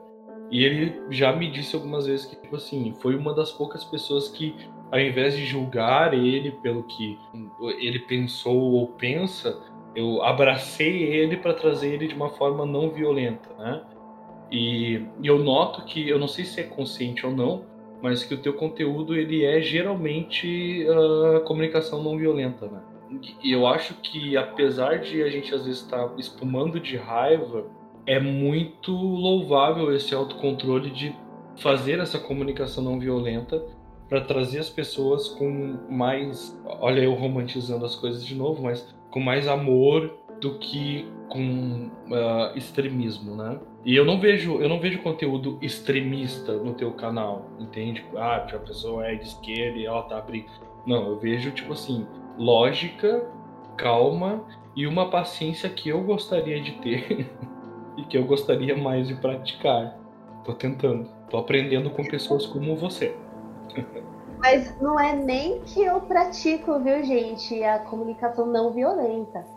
Eu acho que eu poderia, inclusive, ser mais aquelas, né? É. em determinados pontos. É, é, que a minha maneira também de me comunicar é, é mais realmente tranquila. Uhum. Quer dizer que aqui dentro desse coraçãozinho não tá assim, meu Deus, por que, que vocês são assim? Algo gritando, falando. Porque eu tenho os meus momentos que sim, é sim. quando a coisa passa do limite eu falo, peraí, vamos com calma que tá rolando tem racismo religioso, se eu vejo, eu, eu tenho que ver com minha. Né? Aproveitando que o, o Diego citou essa história agora, tem uma coisa que, pelo menos, eu tento levar no meu dia a dia, e claro que às vezes a gente sente raiva, é uma coisa natural do ser humano, que eu acho que eu acho um tanto quanto ridículo essa divisão absurda que as pessoas fazem. Eu não gosto dela. É, eu penso que eu me coloco, tento me colocar hoje e tento remover esse talvez egoísmo, talvez não sei, talvez uh, algumas coisas culturais que estão dentro de mim ainda, de começar a pensar que é uma coisa só tudo. É, dividir preto, branco, hétero, gay, não sei o que, não sei o que, americano, é, brasileiro, é, não sei o que. Eu, acho, eu não gosto dessa divisão, porque se todo mundo, no contexto geral, trabalhasse pelo bem do coletivo, as coisas seriam muito melhores, né? Então, é. quando eu vejo, é, claro que eu saí, é como eu sempre digo, né? Não me orgulho disso, mas não escondo. É, sair da direita extremista, que eu fiquei por uns sete anos, para um ponto bem menos extremista e mais de esquerda, principalmente pelo, pelo Diego, né, como ele já citou, é, me faz ver as coisas de uma forma um pouco diferente. Então, quando eu vejo um evangélico muito bruto ou, é, claro, não todos os evangélicos, mas enfim, ou quando vejo uma pessoa que ainda tem muito racismo, muita maldade nela, eu penso que, é claro, eu vou sentir raiva, é inevitável, como eu disse, mas antes de mais nada, eu vejo aquela pessoa como um ser que, nas vivências dela, todas as vidas, não conseguiu ainda atingir esse ponto, talvez de virada de chave, ou não teve oportunidade. Então, eu penso que a coisa que eu mais tenho que fazer por aquela pessoa é ajudar ela. E é realmente o que o Diego disse. Muito, muito tempo, em muitas conversas que eu tive com muitas pessoas, é, na época que fui de extrema direita, eu era xingado e tal, eu, eu não conversava ofendendo as pessoas como muitos direitistas extremos, porque eu acho que eu era mais ignorante, né? E, e talvez pelo Diego ter dito que eu tinha o bem dentro de mim, eu sei lá, enfim, eu não brigava com as pessoas, eu realmente queria discutir a política, queria entender melhor. E eu expunha minhas ideias, e eu recebia muitos espinhos de volta. E eu não quero ser essa mesma pessoa, eu quero, assim como o Diego fez por mim, de me explicar com calma, quero transmitir principalmente amor e calma na hora de conversar. As pessoas que são, entre aspas, inferiores, né? Ou, entre aspas, menos evoluídas nessa questão de respeito e ética, elas precisam de uma condução amorosa e uma, um texto, uma conversa não violenta, como o Diego disse. Depende, assim, só pontuando, uh, depende, né? Uhum. Porque tem esse lado de a gente tentar trazer as coisas de forma calma mas ninguém tem que ninguém tem que engolir sapo, né? Ninguém tem que engolir ofensa. Então, como eu falei, tem pessoas que que elas não merecem o dispêndio de energia e de boa vontade que a gente tem com ela. Uhum. Então, uh, eu concordo contigo, em parte, uh, como a gente já conversou várias vezes sobre Sim. isso, uh, porque eu acho que tem gente que Uh, mas aí é o meu lado humano falando, humano justiceiro, assim, em alguns aspectos, falando que, pra, dentro de mim, que assim, que ao mesmo tempo em que uma boa porcentagem das pessoas hoje é massa de manobra e, e a nossa função é tirar elas desse rebanho, tem gente que só. pessoas que merecem porrada, sabe? Porque, tipo, a gente tem que separar. Mas é a minha visão combativa, né? A gente tem que separar o cara uh, que ele tá sendo manipulado do cara que, que tem uma criação e um contexto cultural que fez ele ser uma pessoa antiprogressista, e a gente tem o cara que ele é, é desonesto intelectualmente, que ele é uh, virulento por que ele si manipula, só, né? É, por si só e que foi cooptado e se viu representado por algumas lideranças que a gente tem hoje, entendeu? Uhum. Então, a, a, gente tem que tentar curar o, o, esses problemas sociais mas tem gente que não tem cura. Né? E com essas pessoas eu acho que não dá para ter esse amor todo, não. Amor é para quem merece, na, na, minha visão. E aí evoco, evoco a Lester Crowley, né? É o faz o que tu queres, mas lembra que amor é a lei. Só que se eu não tô recebendo esse amor de volta, entre aspas, amor aqui, né? Usando esse termo, aí eu acho que às vezes o bom é devolver porrada. o que, que tu acha disso, Pamela? Olha, eu acredito, eu tenho até uma autora negra que eu amo, assim, é uma das minhas referências, Bell Hooks, e ela fala o quanto o amor cura, né? Uhum. E ela também diz sobre o amor como uma forma de emancipação. Uhum. Aí eu já vou falar dentro é, dessa realidade negra, né? Uhum. Porque a gente sempre foi muito negado o amor, né? É meio que. E aí, eu acho que qualquer pessoa marginalizada, vamos falar assim, a pessoa marginalizada dificilmente sabe o, o que é de fato o amor, né? Porque a gente uhum. aprende desde cedo o preconceito, o racismo, uhum. e aí tem esse, esses dois pontos, a reação violenta e o contrário, que é o reprimir, né? Uhum. Deixar tudo muito guardado, que foi o meu caso durante toda a minha vida, assim. É, eu sempre fui muito reprimida. É, e agora, dos tempos para cá, com a bruxa preta, eu tenho aprendido a me expressar de maneira até, como você diz, mais combativa. Uhum. uhum. Mas é um processo muito árduo, porque primeiro, antes de tudo isso, até para ser combativo, você tem que saber o que, que é ser amor. Sim. E é muito louco, porque eu acredito que exista sim a, a possibilidade de a gente fazer tanto através do ódio, né, do combate, a coisa funcionar, quanto do amor. Né? Porque tanto um lado como o outro em desequilíbrio não funciona. Sim. Eu acho que esse é o ponto principal, é equilíbrio, né? É bem é. isso. Ah, é saber Sim. com quem. É, eu acho que é saber com quem dispensar o amor. Exato, exatamente. É essa a questão. Porque de fato existem é, estruturas que são tão rígidas que não adianta da nossa parte querer ali, é, seja com amor ou com raiva, querer modificar, não vai. Por isso que eu acabo focando muito dentro desse processo até da, da, da minha carreira enquanto taróloga e comunicadora, né? Cá minha atenção para os meus seguidores, para quem está ali para aprender, para quem está ali querendo esse incentivo, esse empurrão. Porque se a gente ficar focando demais, a estrutura que tá toda coisada, né? Tá, não se sustenta mais, tá ruindo. É, você não vai estar de fato modificando, né? Você vai estar basicamente parece que batendo na mesma tecla, né? Tem o, tem o ditado lá, é, fica pingando, pingando na pedra, enfim, eu esqueci. Mas, enfim, Sim. é que você vai estar tá dando murro e ponto de fato. É, eu ia dizer, tá, tá dando um é, soco na parede, de graça. Então, por isso que eu acabo voltando nesse processo, até pensando em luta, em ato político, para aqueles que estão no mesmo contexto que o meu, que Sim. estão assim, ai, pô, eu ó, não tô sabendo por onde ir, o que, que eu faço.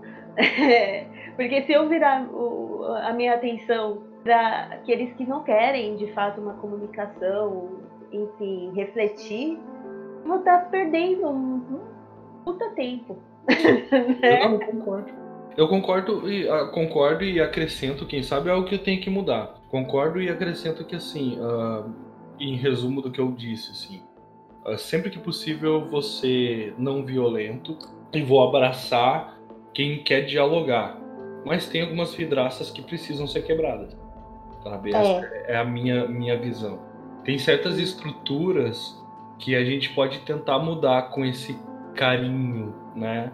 Com essa coisa de aconchegar a pessoa porque ela está sendo manobrada, porque ela é ignorante, porque ela não teve acesso aos mesmos que é uma realidade muito grande do Brasil, não teve acesso à educação de uma forma mais efetiva, que mudasse a, a forma dela ver as coisas. Mas tem gente que, às vezes, só na bicuda.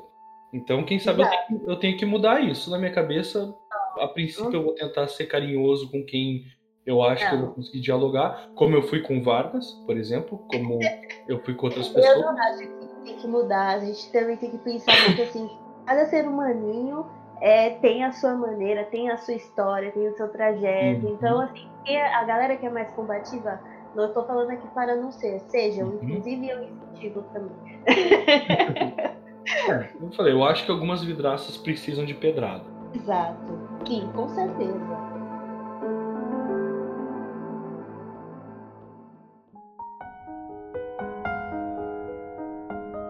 Vamos passar, vamos aproveitar o gancho de novo e falar sobre a tua produção de conteúdo.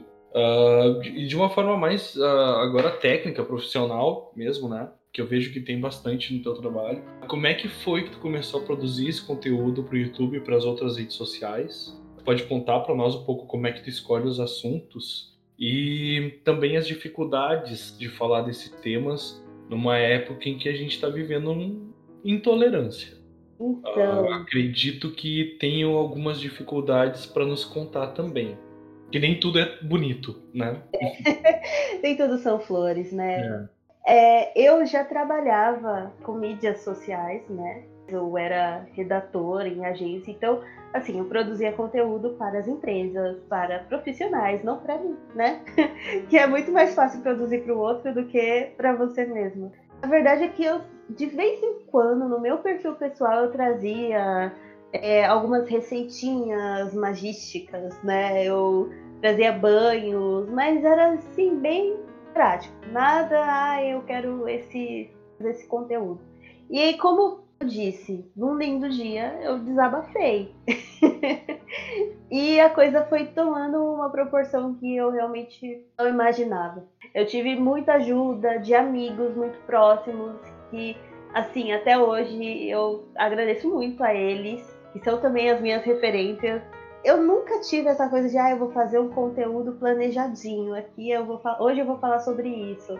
Eu só estava sentindo que eu precisava expressar tal situação que estava ali acontecendo e colocava para fora, né? Ou muitas vezes eu precisava compartilhar a minha vivência dentro disso. Então sempre foi muito pensando, olha, o que, que eu posso me utilizar da minha vivência para ajudar as pessoas. E sempre foi muito na escrita. Né? Eu gosto muito de escrever, eu tenho até meu blog, enfim, eu gosto muito disso. E até então, no Instagram, a Bruxa Preta. A Bruxa Preta, inclusive, esse nome não vem nem assim, ah, ela é a Bruxa Preta, a única, ah, porque tem gente que acha, né? Ah, ela acha que é a única, que é dona. Não. Foi um seguidor que chegou e falou: Olha, você é tipo a bruxa preta que eu é, tava procurando. Eu gostei e coloquei no meu perfil. tava disponível. então não tem nenhum tipo de, ai, ah, nossa, toda uma elaboração, um planejamento para a, a, bruxa preta existir. Não, não, não, não teve. Foi puro desabafo. Cheguei, postei. E muitas vezes é, eu ainda continuo dessa maneira produzindo a partir do que eu tô sentindo. Eu tenho muita dificuldade de fazer conteúdo planejado, até falo isso para os meus seguidores que se eu não estiver sentindo é difícil que o conteúdo apareça porque ele sai muito, eu diria que parece que tá forçado, né? Uhum. Acho que é mal de aquariano. e, e aí, até então, minha ideia era sempre estar e continuar no Instagram.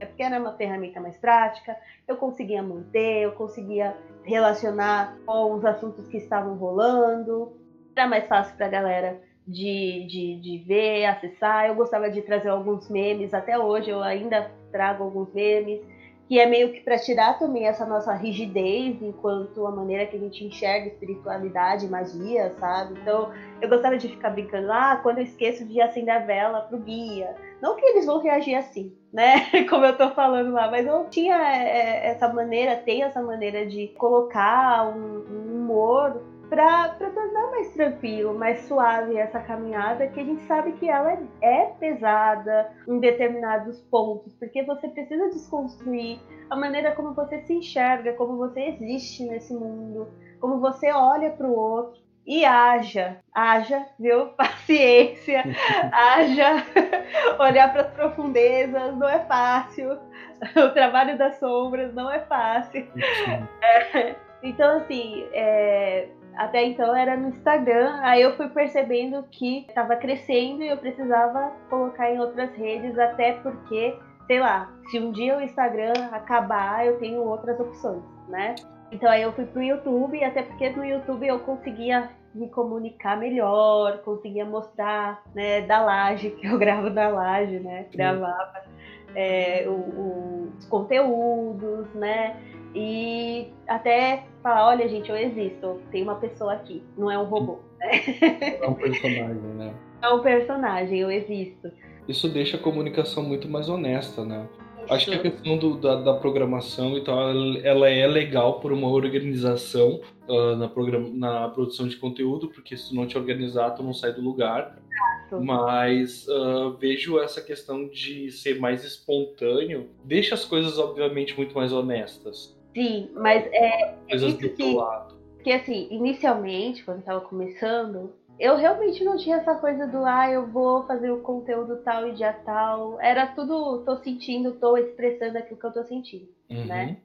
Hoje eu já vejo que é necessário até para eu conseguir aí colocar tempo, para eu conseguir é, me organizar, porque vão surgindo vários projetos dentro disso. Sim. Né? Então hoje sim, eu tenho um planejamento, ainda que às vezes eu ah, tem um post pro dia, eu vejo que eu preciso falar outra coisa, eu falo. Né? Não tem, não tem essas, mas é hoje é, eu, eu tenho esse planejamento. Não, não é algo que eu faça, pelo menos agora, né? Mas é um objetivo no futuro, quem sabe. Ter uhum. ajuda né, de pessoas para conseguir administrar, porque trabalhar com a internet a galera acha que é muito simples, né? Que é muito fácil. É, porque, ah, é lá, é só colocar um postzinho, a cara aqui. Não. Todo um processo de produção do conteúdo, a criação da imagem, o que, que você vai utilizar, qual palavra que você pode colocar, qual que não vai dar problema, porque se der problema você sabe que são semanas. é, então assim, não é tão simples. É, existe aí um, um estudo também, né? Eu, poxa, como formada né, em moda, na verdade, negócios da moda, eu acabei aprendendo também muito sobre essa parte de gestão, né, gestão de pessoas. Então a gente utiliza também ali as nossas, as nossas é, bases de outras, outro momento da sua vida, da faculdade, ao seu favor, né? Até porque magia e principalmente a prática da magia, quando ela é principalmente hoje, né, que a gente tem um, um, uma crescente do, do, uso da magia do caos, principalmente, né? É a questão de adaptar as tuas ferramentas para as tuas necessidades dentro daquilo que tu sabe fazer e do que tu aprendeu com as tuas referências. Então, por exemplo, em relação ao podcast, um abraço para o Gustavo, que vai ter aí duas horas de, de bruto para editar. Então não é fácil. Falo isso como um cara que já tem dois podcasts falecidos. e que já tomou processo por causa de podcast. Né? Então, ah, não é fácil produzir, não. Produzir conteúdo para internet, qualquer que seja, não é simples, não é fácil, exige uma atenção da nossa parte. É, tem uma dedicação também, porque a gente acaba, poxa, é, é, o meu, é o meu trampo, né? Você tem um carinho pelo seu trampo, você quer que ele seja né, assim, recebido da melhor maneira possível. Óbvio que às vezes não acontece isso, tem os haters, né? é normal. Sim. Mas é, esse meu processo de trabalhar com a internet, ele eu ainda acho que eu tô aprendendo. Não me coloco como alguém que sabe tudo, na, em nada, na verdade. eu tô aprendendo tudo. Magia, espiritualidade, o tarot, eu tô sempre aprendendo. Para mim, essa, esse é o ponto.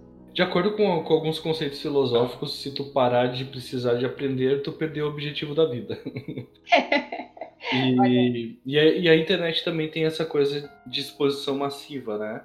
Então, se a gente não tomar um cuidado, às vezes eu paro e, eu, e escuto o que eu falo, aí eu boto a mãozinha na cara e digo assim: Meu Deus, isso pode dar uma treta. Mas a gente tá aí pra tomar tapa também. É, exatamente. A gente sobrevive, né? É, aprende, aprende. A gente aprende lidando até com a, com a violência que vem contra, né? Aí ela vem, muitas vezes. Então, uh, o próximo, próxima pergunta já encaixa também nesse assunto, que é de uma forma bem crua.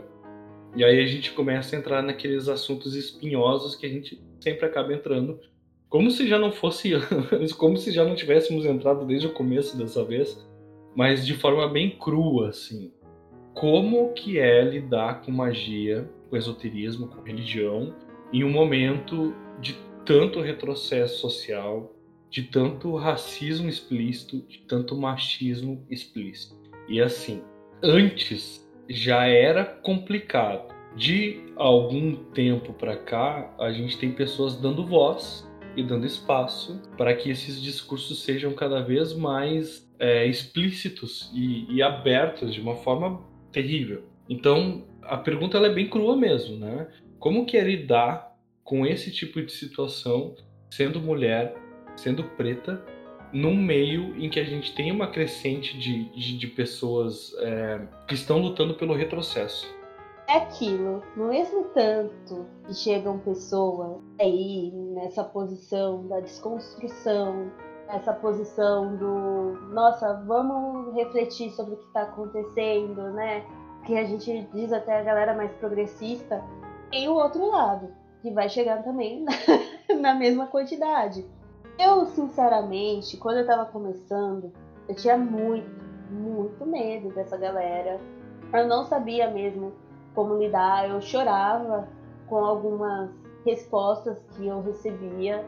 E até porque, poxa, sofri racismo a minha vida inteira.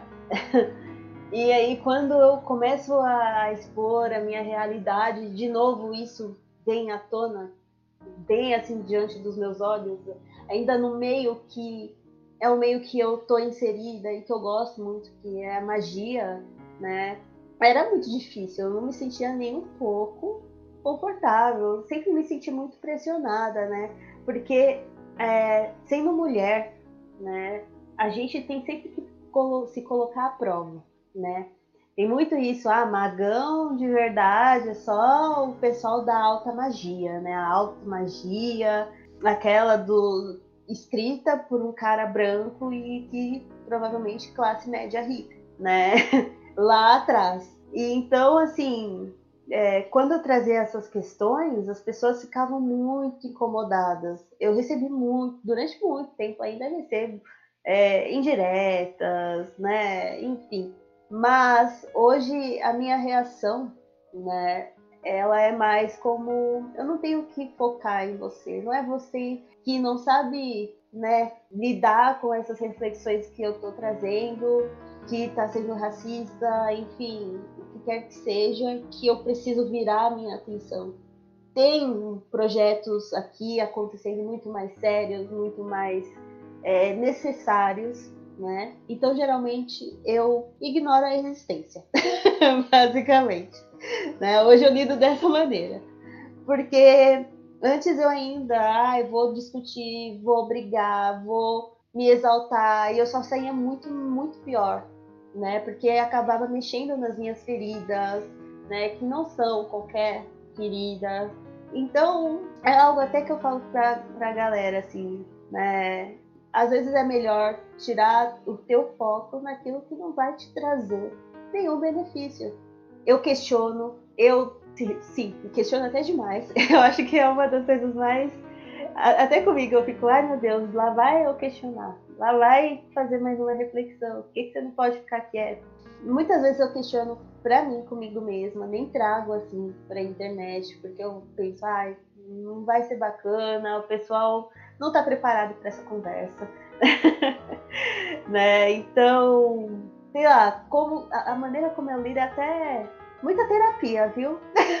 eu acho que eu estou fazendo muita terapia, muita. Essa, essa é a maneira que eu lido, porque se senão a gente não, não, não sustenta. E também, obviamente, uma rede de apoio daquela que você fala, caralho, eu tenho com quem contar. Sim. Porque se a gente não tiver aquele amigo, amiga que te dá o um norte, que te fala, olha, eu tô aqui, eu posso te auxiliar, tu, tu fica realmente durante um tempo desorientado.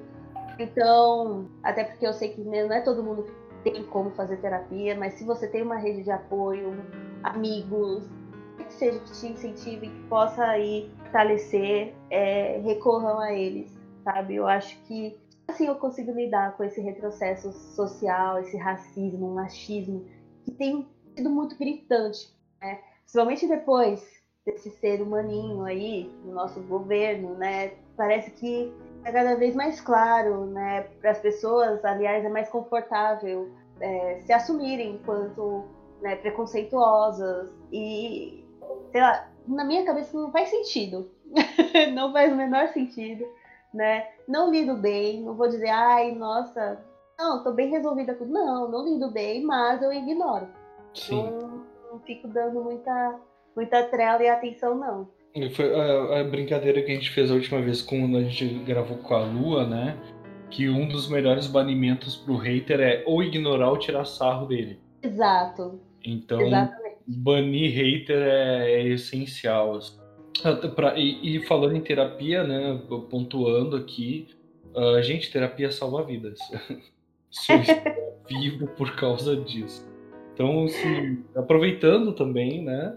Se vocês uh, precisam, não tenham vergonha, busquem a, a ajuda médica, aproveitando até que estamos nessa época de meses coloridos, né? Uh, estamos no janeiro branco, que é justamente para que as pessoas pensem e repensem as suas condições psicológicas e busquem ajuda. Então, assim, é excelente a pontuação, terapia salva vidas. Vamos é porque muitas, muitas pessoas que ainda acham que, ai, não, é, a espiritualidade, a magia vai fazer um milagre na minha vida. É, eu posso estar aqui muito mal, eu não vou, não vou recorrer à ajuda psicológica. E não, na verdade, ajuda psicológica, principalmente para gente que está envolvido com magia, até para conseguir discernir o que, que de fato é uma intuição do que é paranoia, né?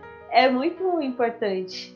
Assim, eu, eu depois, eu, eu vou te dizer que assim, depois da terapia, tá? depois que eu abri mão do meu preconceito e da minha vergonha de falar abertamente sobre, ah, que tipo, a gente também vem daquela cultura que sobrou um pouco dos nossos pais, dos nossos avós, que tipo assim, que depressão é frescura, que, que é, meu Deus, que é uma bobagem sem tamanho, que depressão é falta de Deus no coração, né? Essas loucuras aí. Uh, depois que eu abri mão desse tipo de, de, de, bobagem que eu ainda carregava, muito com a ajuda da minha companheira, que é a Bruna, que me apoiou muito para buscar ajuda psicológica, até o meu desenvolvimento mediúnico e a minha aceitação do meu karma, digamos assim, né? Dentro do terreiro ficou mais fácil. Eu achei que eu ia ir para terapia e a minha terapeuta, minha psicóloga ia dizer não, isso aí é uma maluquice.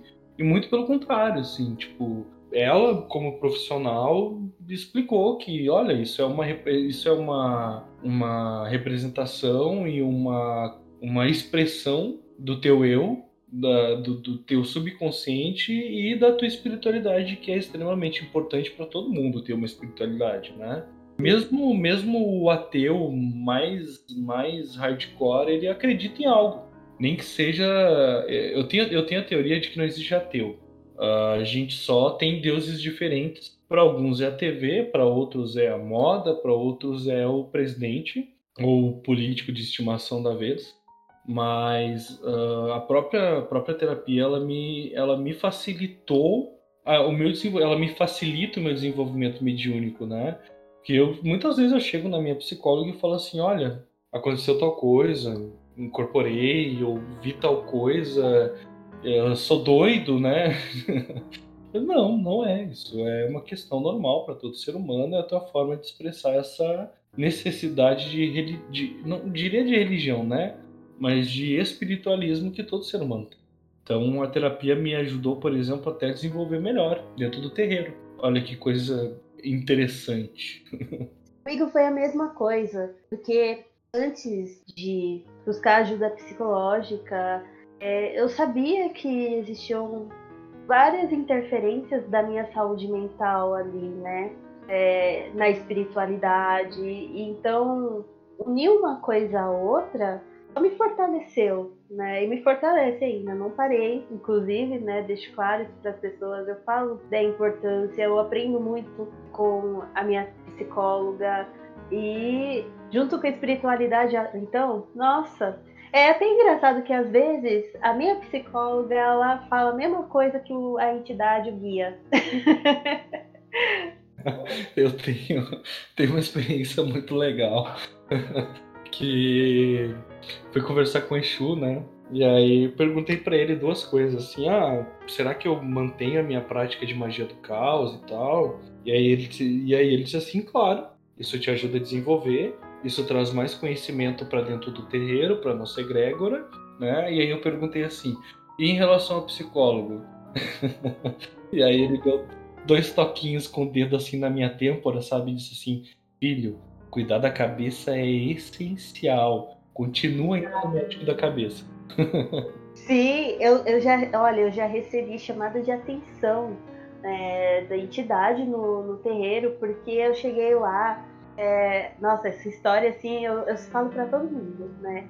Cheguei lá toda, ai, eu tô mal, tô numa energia pesada, acho que fizeram algo para mim, eu tenho sentido que é, é tô para baixo, enfim, energia negativa, né? Nossa, a entidade olhou pra minha cara e falou assim: Mas tu já foi cuidar da tua cabeça?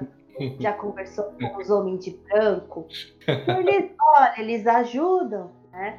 Aí ele falou assim: Eu vou fazer aqui os, a limpeza, os negócios pra você, mas escuta o que eu tô te falando, tá? Aí limpou, fez todo o procedimento lá e olhou pra minha cara e falou: Então, não tem nada, né? os médicos, né? Os homens de branco, como eles falam. E eu, depois disso, eu falei, quer saber? Depois desse tapa de realidade da própria entidade, olha, só me resta realmente buscar essa ajuda psicológica. Eu vi uma muito boa também recentemente, que eu falei, ah, sei lá, fui, fui fazer, né? Fui fazer piadinha dentro do terreiro, porque, né? Às vezes o bom senso ele foge, né? Uh, e aí eu falei assim, ah, não sei, acho que tô com encosto. Aí, Exu, como sempre, né? Direto, reto. Uhum, sempre ele. Olhou pra minha cara e disse assim: então, fi, encosto, encosto, é, tá dentro dessa tua cabecinha torta aí, né? Vamos tratar?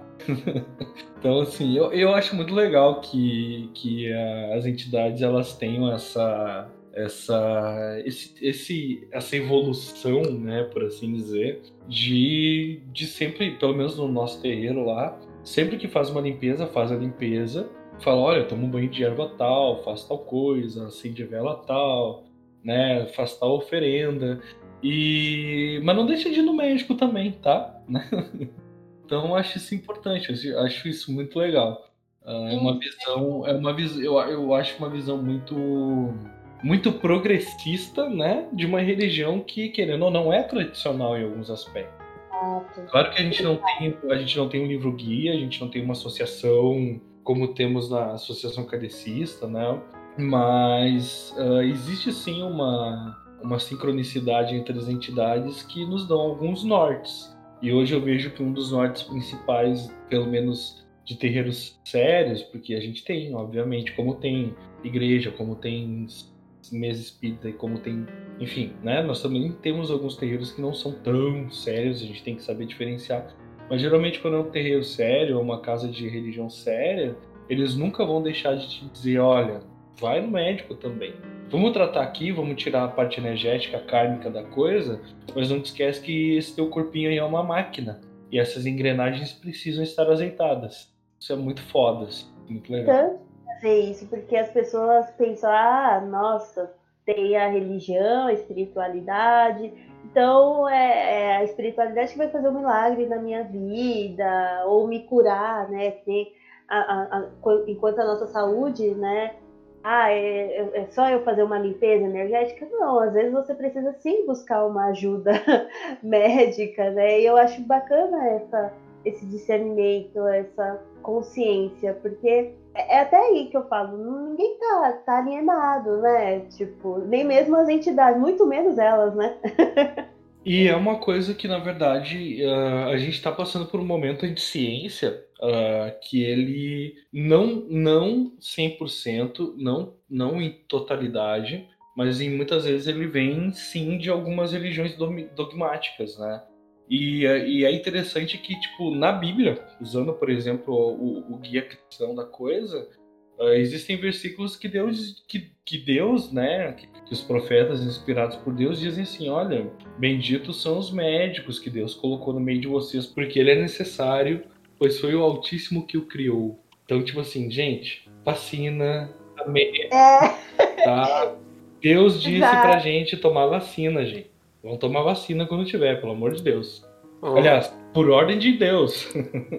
Acho que essa negação científica ela nada tem a ver com religião, porque a própria religião nos diz para procurar ajuda médica. Então, esse movimento anti-ciência que se apoia teoricamente na Bíblia, ele às vezes é muito seletivo no que ele quer escolher e pensar dessas regras morais de milênios atrás.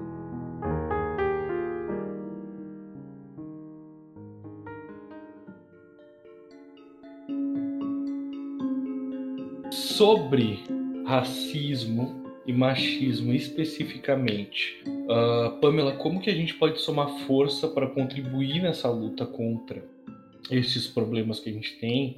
Uh, como nós ouvintes podemos apoiar, como nós os ouvintes podemos apoiar a causa, fazer a nossa parte contra essa crescente de fascismo e extremismo, não apenas com magia, mas em todos os espaços sociais que a gente ocupa.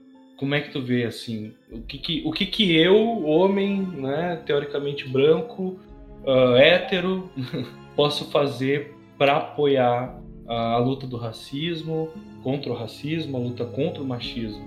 Penso que um dos passos a gente é assumir os nossos privilégios, né? Reconhecer os nossos privilégios. Sociedade, eu tenho os meus, eu sou uma mulher preta, cis, então eu sei que, por exemplo, hétero, né? Então, sei lá, pensando no, no contexto das pessoas trans, né? Aí eu sei dos meus privilégios e o que eu acredito que possa ser adequado é, por exemplo, esse espaço que você está abrindo aqui, vocês estão abrindo aqui para mim, de falar e contar um pouco da minha vivência, da minha história, né? Isso aqui é muito importante. Mas o principal é entre né, a pessoa branca, a pessoa não branca, a gente dentro dos nossos movimentos, né? Discutir né, com amigos, eu falo muito para os meus amigos brancos, né, conversem com seus grupos, debatam sobre a branquitude, entendam é, o racismo e é, como funciona esse sistema de supremacia branca, né, uhum. aqui no nosso país. É uma forma também de trazer para consciência e saber até que ponto a gente pode aí acabar. Eu gostaria que fosse acabar, né? com o racismo, acabar com o machismo, né? Homens, ou não, conver, conversem sim sobre é, esses temas, é, questionem algumas atitudes dos próprios amigos, porque que, né? Sim. A gente não pode ficar passando pano, chamar atenção, né? Sim, se vê algo errado, até para a gente conseguir aos poucos desconstruindo isso. Eu sei que vai levar aí muito tempo para a gente conseguir de fato, né? É, tem muito trampo a ser feito aí em relação a essa desconstrução toda, mas abrir espaço para o diálogo, né? Sim. A, a, minha companheira ela tem uma, uma frase que, que uma vez a gente conversando sobre isso, né? Ainda no início do no início da minha compreensão uh, de feminismo como, como, como a gente falou, né? Como homem cis, hétero e hoje classe média.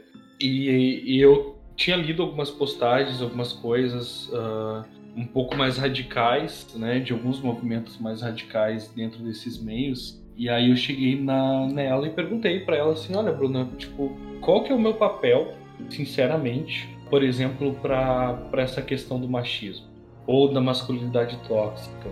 ou do racismo, né? Ela falou, olha, eu vou, eu vou falar do meu papel de mulher, né? Porque eu não posso falar do papel de preto, porque não é. Uh, então vou te falar do meu papel de mulher. Hum, na verdade, o homem tem sim muita serventia no meio, a partir do momento em que nós estamos numa sociedade construída em que o homem raramente, uh, geralmente ouve outro homem. A gente tem essa questão de que, tipo assim, uh, tem, tem uma frase que diz que homem gosta mesmo é de homem, né? as amizades, as construções sociais, as construções uh, afetivas são geralmente com seus outros amigos homens. Por exemplo, usando o exemplo do machismo, né? Então, o, o nosso papel enquanto homem que está tentando ajudar nessa luta, né? Não tomar pro, protagonismo, porque não é, não é isso que não é isso que nos cabe. Mas é, por exemplo, numa roda de amigo, quando o cara faz uma piadinha machista, poxa, cara, quem sabe não é legal. E aí começar a tratar de forma, como o Eliton disse, né? Uh, de uma forma mais carinhosa, né? E aproveitando esse espaço que a gente tem de ser mais ouvido em alguns meios, por justamente estar inserido nesse meio, trazer esse tipo de discussão de uma forma aberta, franca, e não deixar de apontar quando essas coisas aparecem, né? Tipo, ah, não vou falar pro cara que o cara é meu brother, vai achar ruim. Não, se ele é teu brother, ele não vai achar ruim. Então, entendi, pelo menos pela visão da minha companheira, que o meu papel é uh, entender uh, chegar nessa discussão que, tipo assim, ninguém quer superioridade e sim igualdade e passar isso de uma forma acessível para as pessoas que estão ao meu redor e que fazem parte do meu, entre aspas, grupo, né? Então, eu imagino que em questão de racismo seja a mesma coisa, né?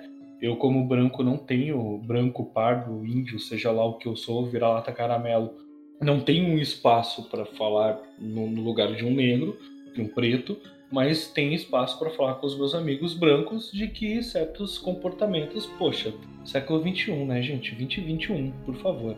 E coisas que não são mais admissíveis. É mais ou menos isso? Sim, eu, eu vejo dessa maneira. Eu, eu acho muito estranho quando a galera. É, o que mais rola, aliás, né? Na internet é tudo desconstruído, todo mundo, uhul, né? Não, vão pra cima, mas quando trata, por exemplo, de um amigo pessoal, deu uma mancada, né? Ou, enfim, tá ali, falhando, não passa um, passa um pano, né?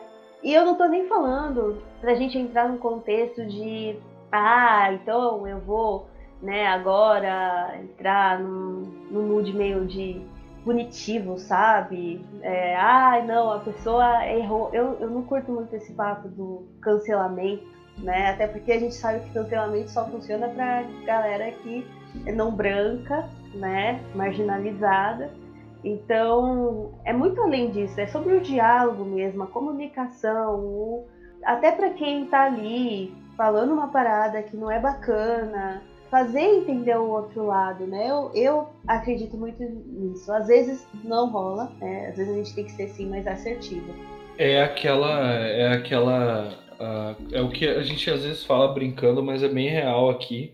Não adianta colocar glitter e florzinha na barba se quando teu brother tá abusando ou tá sendo racista ou tá sendo machista, tu não chama atenção dele uh, botar glitter e florzinha na barba para postar no Instagram com, sei lá, com seu baseadinho na mão, não muda a estrutura que a gente vive. Só diálogo e às vezes até chamar a atenção de uma forma mais rígida que vai fazer diferença de verdade. Uh, eu sou um cara que não tenho muito saco para essa coisa de discurso bonitinho, uh, onde o público tá olhando, mas esquecer de chamar a atenção do irmão que tá do lado, sabe? Eu não, não vejo isso como efetivo, aliás, acho que isso até é nocivo para qualquer movimento. Assim como também eu acho que, que radicalizar o extremo qualquer movimento também atesta um pouco contra, né? Sim. Que quando, quando essa galera radicaliza qualquer movimento que seja, uh, ela obviamente faz mais barulho. E essa minoria barulhenta acaba chamando atenção para coisas que às vezes não são as pautas reais, as pautas do chão, né? Do, do, do, do da, da, terra, né? De, de, eu digo assim, de base. Às vezes os caras estão entrando em discussões super ah, desconstruídas e tal, mas quando o brother faz uma merda, tu não corrige, ou seja, não adiantou de nada a florzinha que tu colocou na barba, sabe? O, o, a unha que tu pintou de preto para parecer desconstruído, né? Pelo menos é uma visão que eu tenho. Assim. Concordo totalmente. Não dá só pra gente ficar, ainda mais agora, num, numa imagem apenas, né? No superficial. E outra que, tipo assim, né? O que a gente tem de desconstruidão, que é só pra pegar a mulher. É, exatamente. É, é, tipo assim, além, além de não ser efetivo, ser nocivo, ainda acaba atrapalhando a pauta e desmoralizando quem tenta realmente fazer um, um, um trabalho de desconstrução real que não é o que aparece, que não é o que aparece na, na rede social, né? É, em alguns, a gente vê em alguns grupos algumas denúncias de mulheres que sofreram abusos de magistas e isso e aquilo outro, né? Porque ah, eu ia ajudar e se aproveita da magia hum. é, para abusar dessas meninas. Então, assim, é algo que a gente precisa estar tá alerta, é algo que a gente precisa conversar. Por que, que ainda acontece? Por que, que ainda tá rolando, né, é, essa parte das meninas, das mulheres sendo abusadas dentro do meio. É, é, muito sobre a conversa e também as denúncias, né, serem levadas em conta. Uhum. É, não apenas ignorar, ah, nossa, olha lá, aconteceu, vamos esquecer, varrer para debaixo do tapete, sabe? não é uma visão generalista, mas tem, tem pessoas, a gente sabe disso, que chegam na religião ou na magia, ou enfim, em ordens, uh, que estão procurando se encontrar e às vezes estão fragilizados, né? E, e infelizmente essas pessoas acabam sendo vítimas na mão de predadores. E assim, são N relatos disso acontecendo. Eu já vi isso acontecer dentro de uma ordem. E que foi o que me afastou da ordem nesse caso. Então, assim, é... o pessoal chega às vezes também muito empolgado.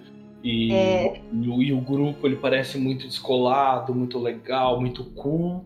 E quando tu vai ver, ele basicamente é uma, é, um, é uma armadilha para pessoas que não estão sendo orientadas. Então eu também acho que parte desse trabalho é orientar, né? É. Mas, gente, não se alinha a chácara na pirocada, tá?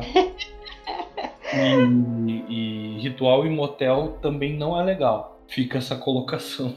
Então, assim, se te chamarem para alinhar o chakra na cama ou te convidarem para fazer ritual em motel, liga o alarmezinho, porque pode ser trap. Sim, concordo muito. Uh, então, assim, vamos pro, pro próximo ponto. Se tu não tiver mais nada a acrescentar nesse caso, obviamente. Não, podemos seguir.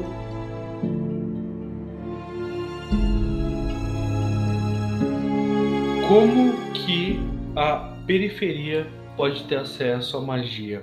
Como que podemos ajudar pessoas que têm menos recursos nesse desenvolvimento mais, na tua opinião? Uh, novamente, eu, eu, eu, eu, tenho noção dos meus privilégios, tenho noção de que eu posso estar aqui numa quarta-feira batendo papo com uma internet boa, com uma pessoa legal, uh, mas acho que além disso, tem mais coisas que a gente pode fazer. E tu, como a tua, com a tua vivência de justamente conversar da periferia com a periferia também, eu acho que é a pessoa ideal para nos dar dicas de como facilitar o acesso das pessoas a essa ferramenta, que pode mudar a vida como mudou a tua, a minha e a de outras pessoas. Penso muito assim que as pessoas têm é, essa visão, né, de quem está na periferia é ignorante, é, não tem conhecimento, Sim. né? Pelo contrário, né? Ninguém aqui, aliás, até a pessoa que pode ser aquele senhorzinho da esquina que você tem o seu vizinho, tem conhecimento, tem um aprendizado ali para você tirar com essa pessoa, né? A periferia não é desinformado. Pelo né? contrário. Tem dificuldade de acesso. Sim. Mas informados, não. Né? Sim. Então é importante ter aí essa, acho que, diferenciação, né? E não é querer romantizar, não é querer romantizar, a, sendo bem direto, não é querer romantizar é, a pobreza. Eu acho um absurdo quando as pessoas, sabe, ah, vamos romantizar a força do povo brasileiro em sobreviver. Gente, isso não é legal. Não tem que mesmo. lutar, tem que lutar todos os dias para colocar comida na mesa da família, não é bonito. Né? A gente tem que primeiro, eu acho que a gente tem que tirar essa coisa de não, o brasileiro não desiste nunca. Brasileiro está sempre lutando, eu sou brasileiro e eu não desisto nunca. Eu acho que, que não é romantizar essa a pobreza, né, e, a, e, e essa falta de acesso. Mas a gente também tem que dar um, um, muito mérito e muito valor para a força de vontade, né, para essa verdadeira vontade que eu acho que é muito mais forte e visível nas periferias, nas vilas, do que é para quem tem tudo na mão, sabe? Uh, não romantizando, mas colocando isso como um fato de que, tipo assim, quem tem que matar um leão por dia sabe muito mais da realidade, tem muito mais conhecimento, tem muito mais, sei lá, uh, ficha de RPG, né? Tem muito mais streetwise do que qualquer cara que tem tudo na mão. Então eu acho que a gente tem que dar voz e ouvir essas pessoas, como tu mesmo disse, sabe? Dar view pro cara que tá na, na periferia ensinando muito e muita coisa útil, por exemplo, já é um, um, um começo, né? E depois dar visibilidade uh, ah, para essas pessoas. E como eu falei para ti interno ali no, no, no, privado, né? Nossa conversa pelo WhatsApp, uh, eu não tenho a pretensão de dar palanque, porque as pessoas que eu convido aqui sabem muito mais que eu. Eu quero aprender com essas pessoas e quero que outras pessoas aprendam com elas. Então, uh, acho que ouvir essas pessoas, né? É extremamente importante, dar voz para elas é extremamente importante. Sim, eu, eu acredito que uma coisa que a gente precisa ter consciência em estar tá na periferia é que, de fato, é, esse conhecimento mágico, espiritual, autoconhecimento, é, ele dificilmente vai chegar fácil, né? E é muito foda isso. Para mim foi muito foda assimilar que, ah, se eu não fosse atrás, eu, eu nunca estaria aqui, uhum. né? Isso que eu falo, você tem uma pontinha de curiosidade, você tem ali, sabe, aquilo já impregnado em você, procura sim, uhum. né? Hoje eu, eu consigo encontrar mais referências além de mim, né? No hum. meio mágico, tem os meninos do Bruxedo. Sim. É, eu tenho agora é, o meu amigo, né, Papiro Telar, que é um astrólogo tradicional, não binário, enfim, é muito bacana isso, né? Também periferia, né? Tem a Papisa, também astróloga preta, Meio da Terra, nossa, enfim, eu, hoje eu consigo enxergar mais essas referências, mas a gente sabe que ainda não vai para todo mundo, né? Ainda não tá ali. E para quem estiver ouvindo, quem me acompanha, tem curiosidade, não deixa o medo falar mais alto, sabe? Porque ele fala, a gente fica se sentindo impotente, a gente acha que.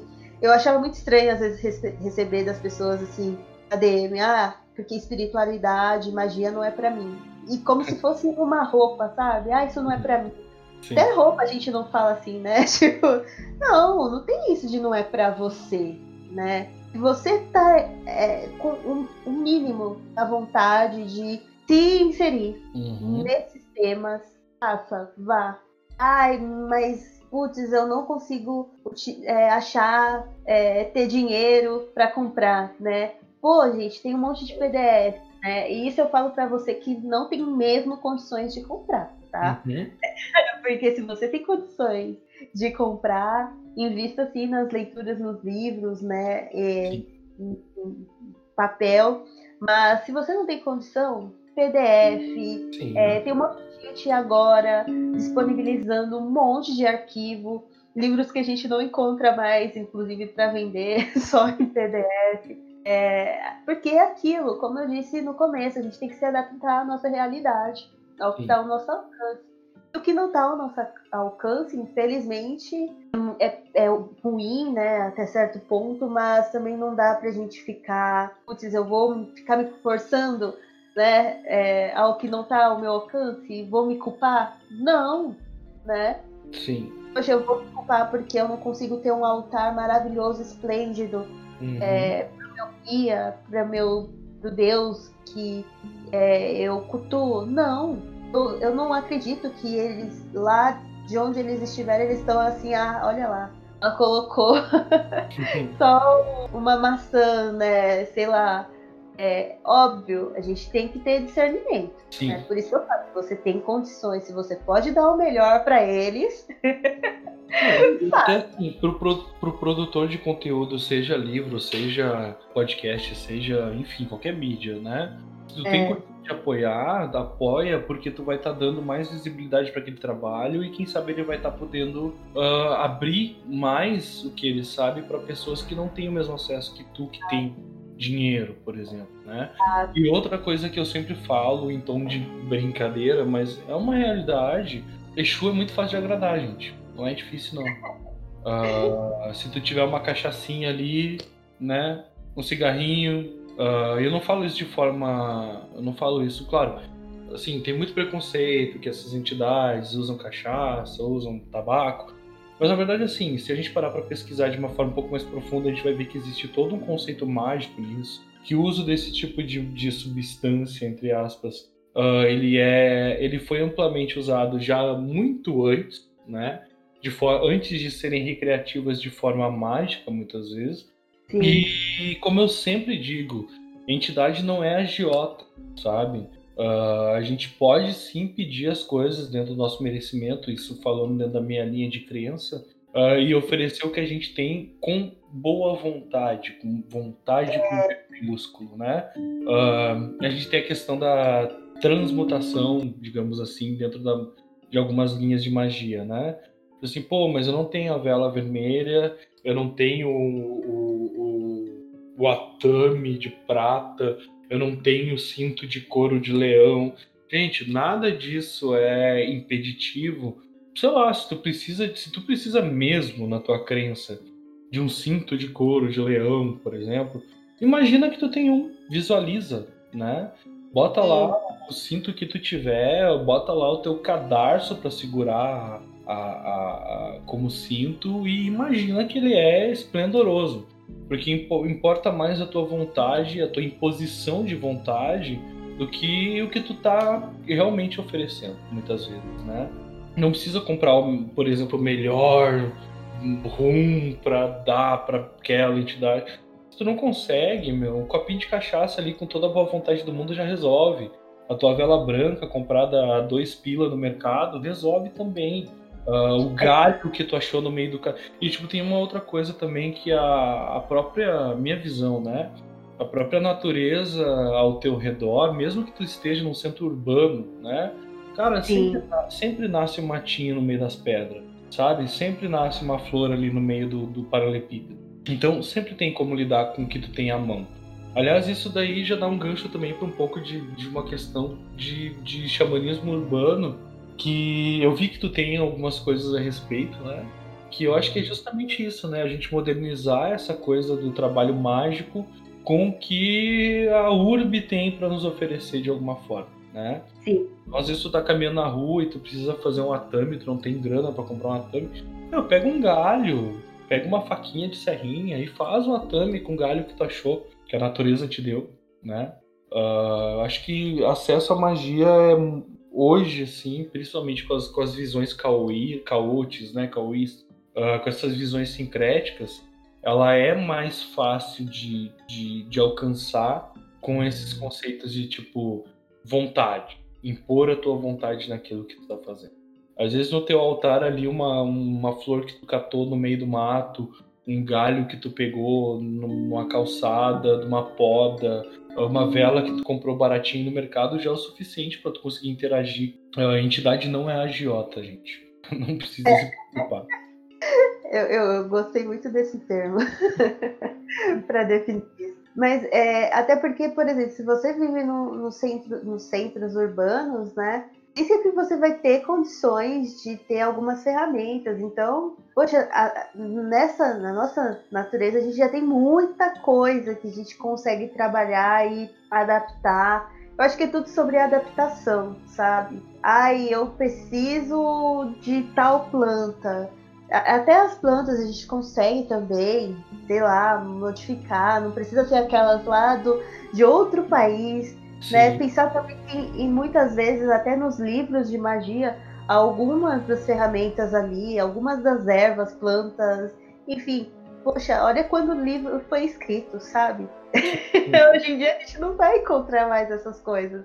Então, né, é importante ter esse, esse, esse pensamento, né? Sim, não é tudo é óbvio, ainda mais hoje em dia, por exemplo, né? Não é uma crítica. Quem pode, pode e faça, mas não é todo mundo que tem sei lá, 30 dias para tirar da vida para ficar preso num quarto fazendo um ritual de Abramelin. É. é. não é todo mundo que tem como fazer isso. Eu acho que, aliás, quem tem, quem tem, quem tem como fazer isso hoje é extremamente privilegiado. Assim, né? A adaptação é. E, e, ser adaptável é a maior especialidade do ser humano. E quando esse ser humano se encontra em situações de vulnerabilidade social, isso é uma especialidade. E, de novo, não romantizando isso. Eu vou compartilhar uma experiência pessoal, muito pessoal, uh, levando em consideração essa questão de olhar para a periferia com um olhar de aprendiz. Eu tive uma experiência de morar na rua uh, durante um bom tempo, né? Tive uma situação de ser sem teto e morador de rua. Em alguns momentos, sei lá, catar um real no chão e ficar feliz porque ia comer uns pãozinhos, sabe? Uh, que ia ser a alimentação da semana. E eu aprendi muito mais. Uh, e de novo, isso não é romantizar, é horrível que eu tenha que ter passado por isso, é horrível que pessoas tenham que passar por isso. Mas olhando por um viés um pouco mais positivista que é difícil, eu aprendi muito mais nessa situação do que eu aprendi, por exemplo, em anos dentro de, um, de uma comunidade acadêmica ou de uma ordem hermética sabe? Porque a primeira coisa que vem é humildade. que é te colocar no lugar mais uh, difícil possível para que tu possa olhar e dizer assim, eu não tenho mais nada, então tudo que eu tiver agora tem um valor incomensurável. Né? Eu, eu, um exemplo é, eu sempre falo isso aqui em casa, todas as vezes que a gente vai fazer uma comida legal, é como se eu tivesse tipo o, o dobro de gratidão por estar com aquela comida legal em casa, porque teve uma época em que eu sequer imaginava que poderia ter isso dentro de casa. Então, uh, essas vivências dessas pessoas, elas são tristes, elas são revoltantes, mas há um aprendizado ali que a gente precisa dar valor, entender e, obviamente, né, lutar para que esse tipo de situação não continue acontecendo. Eu repito pela décima vez hoje, romantizar a pobreza é de uma desonestidade intelectual sem tamanho. Mas ainda assim a gente pode aprender alguma coisa com essas situações ruins. Concordo totalmente. O uh, ah, que que tu que, que tu pensa em relação assim, qual que é o, qual que é o papel da magia dos oráculos é, e enfim, né, para resistir não só uh, nesse momento difícil que a gente está vivendo, né, de pandemia, de ingerência, de crise sanitária, de crise financeira, de falta de grana e de abandono social, né? Como que a gente pode usar a magia para resistir e para sobreviver? Eu, eu vejo a magia, os oráculos e tantas outras ferramentas como uma maneira de a gente conseguir quebrar condicionamentos, entende? Uhum. Tudo aquilo que você aprendeu durante toda a tua vida, né? Nessa sociedade, é, ah, porque é, é, é, o patriarcado, né? Ah, eu sempre acreditei, por exemplo, que profissional de verdade é fez a faculdade, uhum. geralmente as profissões mais, né, tipo a medicina, uhum. e, e, é isso, né? Então, utilizar essa, essa magia e outras ferramentas para essa desconstrução desses condicionamentos sociais, porque está muito óbvio, né, desde que essa pandemia começou, que não se sustentam mais. Sim. É óbvio pra gente que não dá mais para ficar repetindo alguns padrões, né, os padrões aí que são geracionais, vem lá de trás. Não está funcionando mais. Eu vejo muito a magia, eu utilizo muito o oráculo, essa ruptura, esses paradigmas tão incrustados, que eles são muito. Não é fácil você chegar e falar, ah, agora eu sou desconstruidora? Não.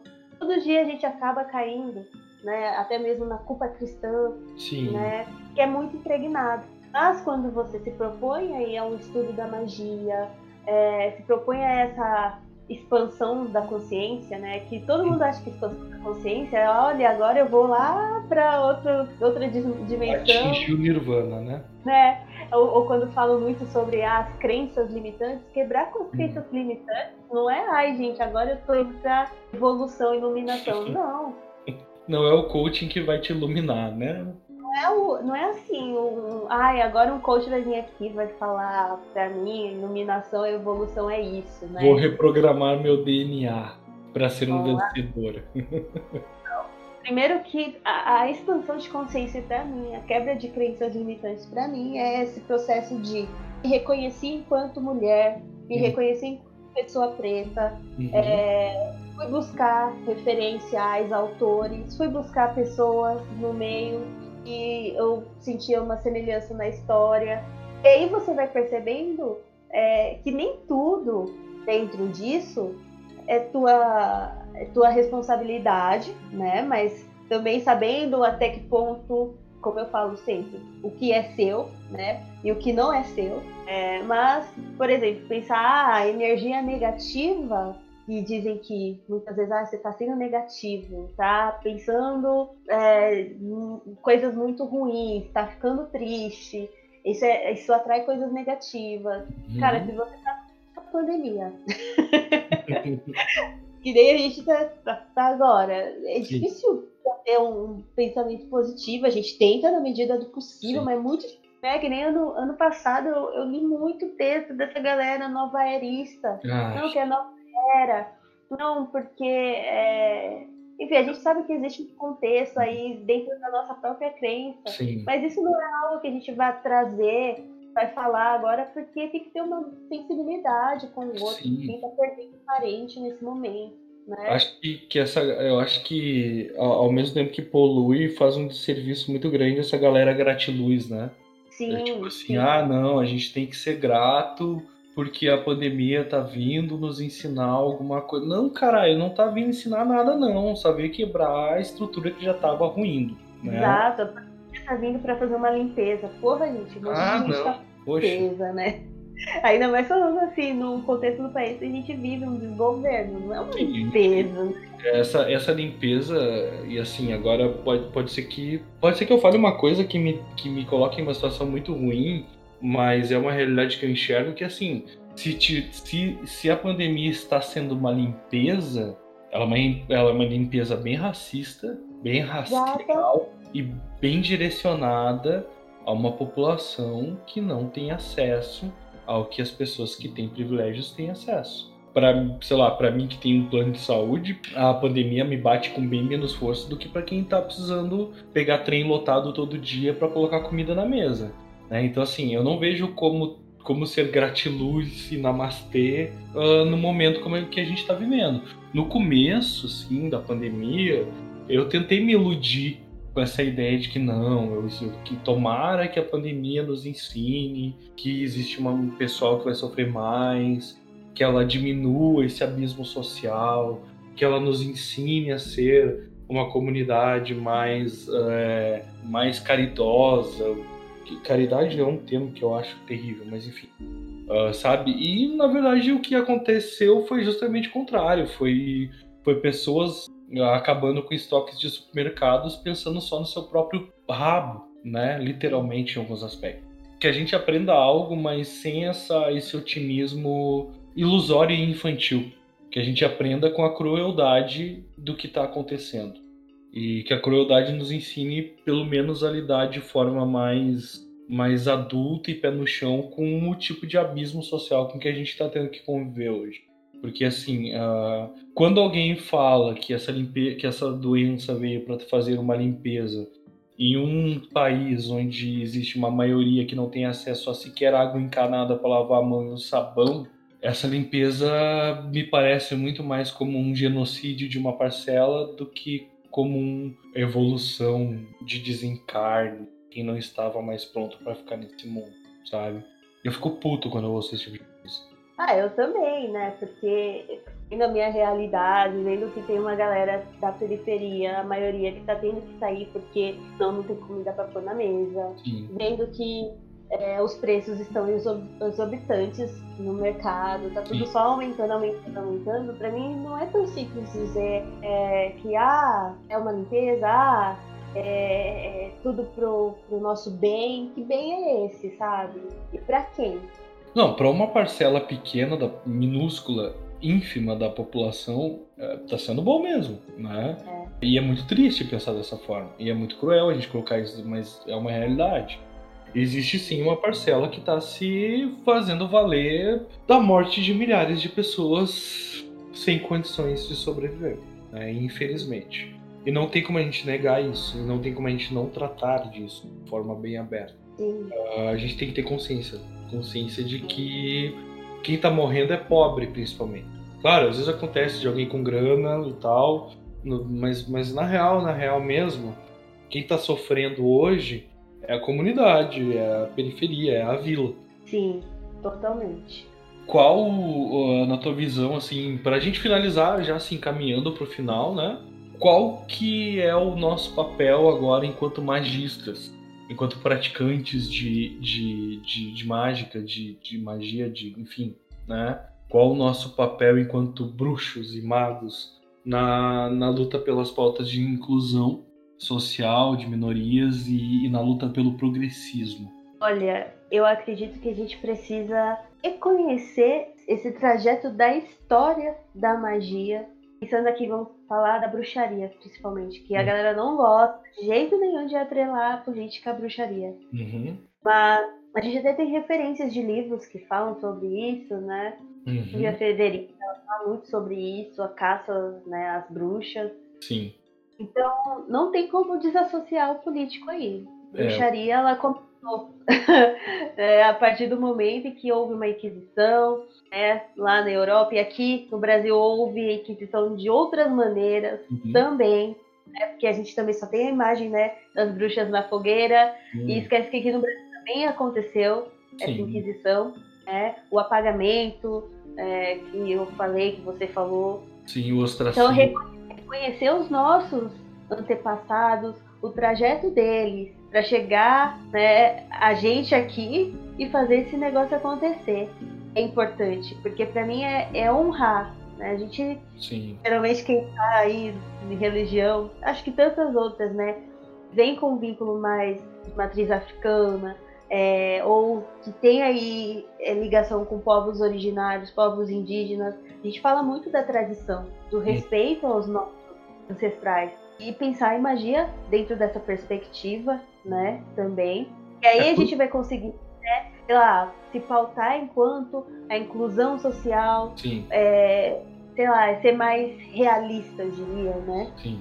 A gente não pode esquecer que pro bem ou pro mal uh, não dá para se enganar uh, e assumir-se hoje é, praticante de, de, de religiões de raiz afro-africanas ou afro-brasileiras, se assumir magista, se colocar a público, dizer não, eu realmente pratico isso aqui, é um ato político. Não tem como uh, sair. Acho que assim, lançar um podcast desse, ou fazer o teu conteúdo como tu faz, ou conversar sobre isso num, num, num espaço amplo que é a internet, né? Com o qual a gente vai alcançar pessoas de, do país todo e de fora do país. Uh, e assumir-se dessa forma, dar a cara a tapa, sair na rua desse jeito, é um ato político. Né? Não tem como desvencilhar para o bem ou para o mal, tanto para a galera da direita quanto da esquerda. Né? Assumir-se dentro de uma congregação, de uma egrégora, é um ato político. Não tem como fugir disso. Sim, nossa, totalmente isso.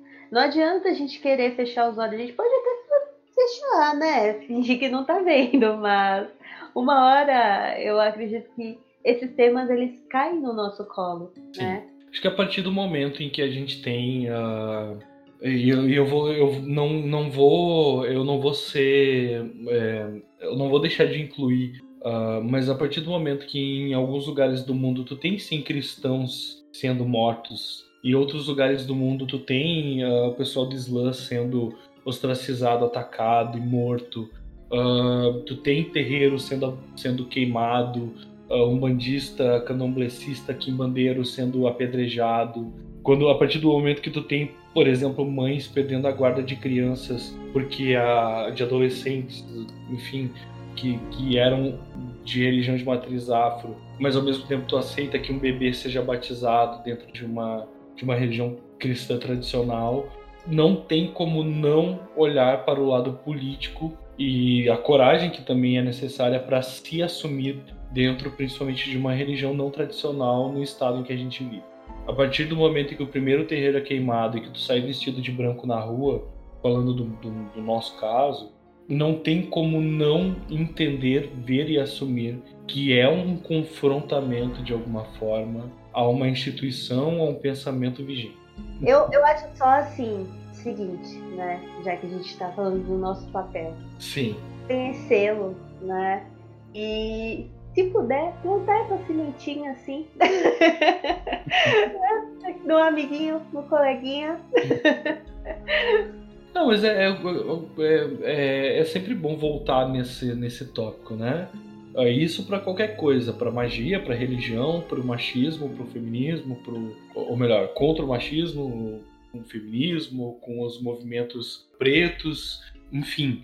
Uh, o nosso papel, independente de qualquer lugar em que nós estejamos, em qualquer espectro que nós estejamos, contando que ele seja progressista, é plantar essa semente, que é o que a gente está tentando fazer com transcomunicação, que é o que eu vejo tu fazendo com o teu trabalho. E, claro, mais que isso, conversar com os nossos iguais, com os nossos próximos, né, principalmente. E de ir pregar a todas as nações. parafraseando a, a Bíblia. Mas é, mas é também isso, é ter coragem, assim.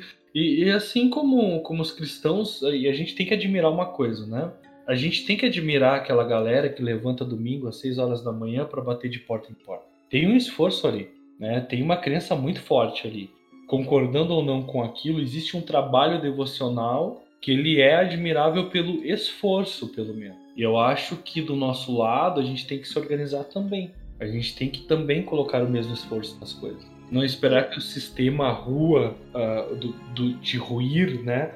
Não esperar que o sistema vá ruir automaticamente. A gente vai ter que implantar ali umas bombinhas na base também. É verdade. Exatamente.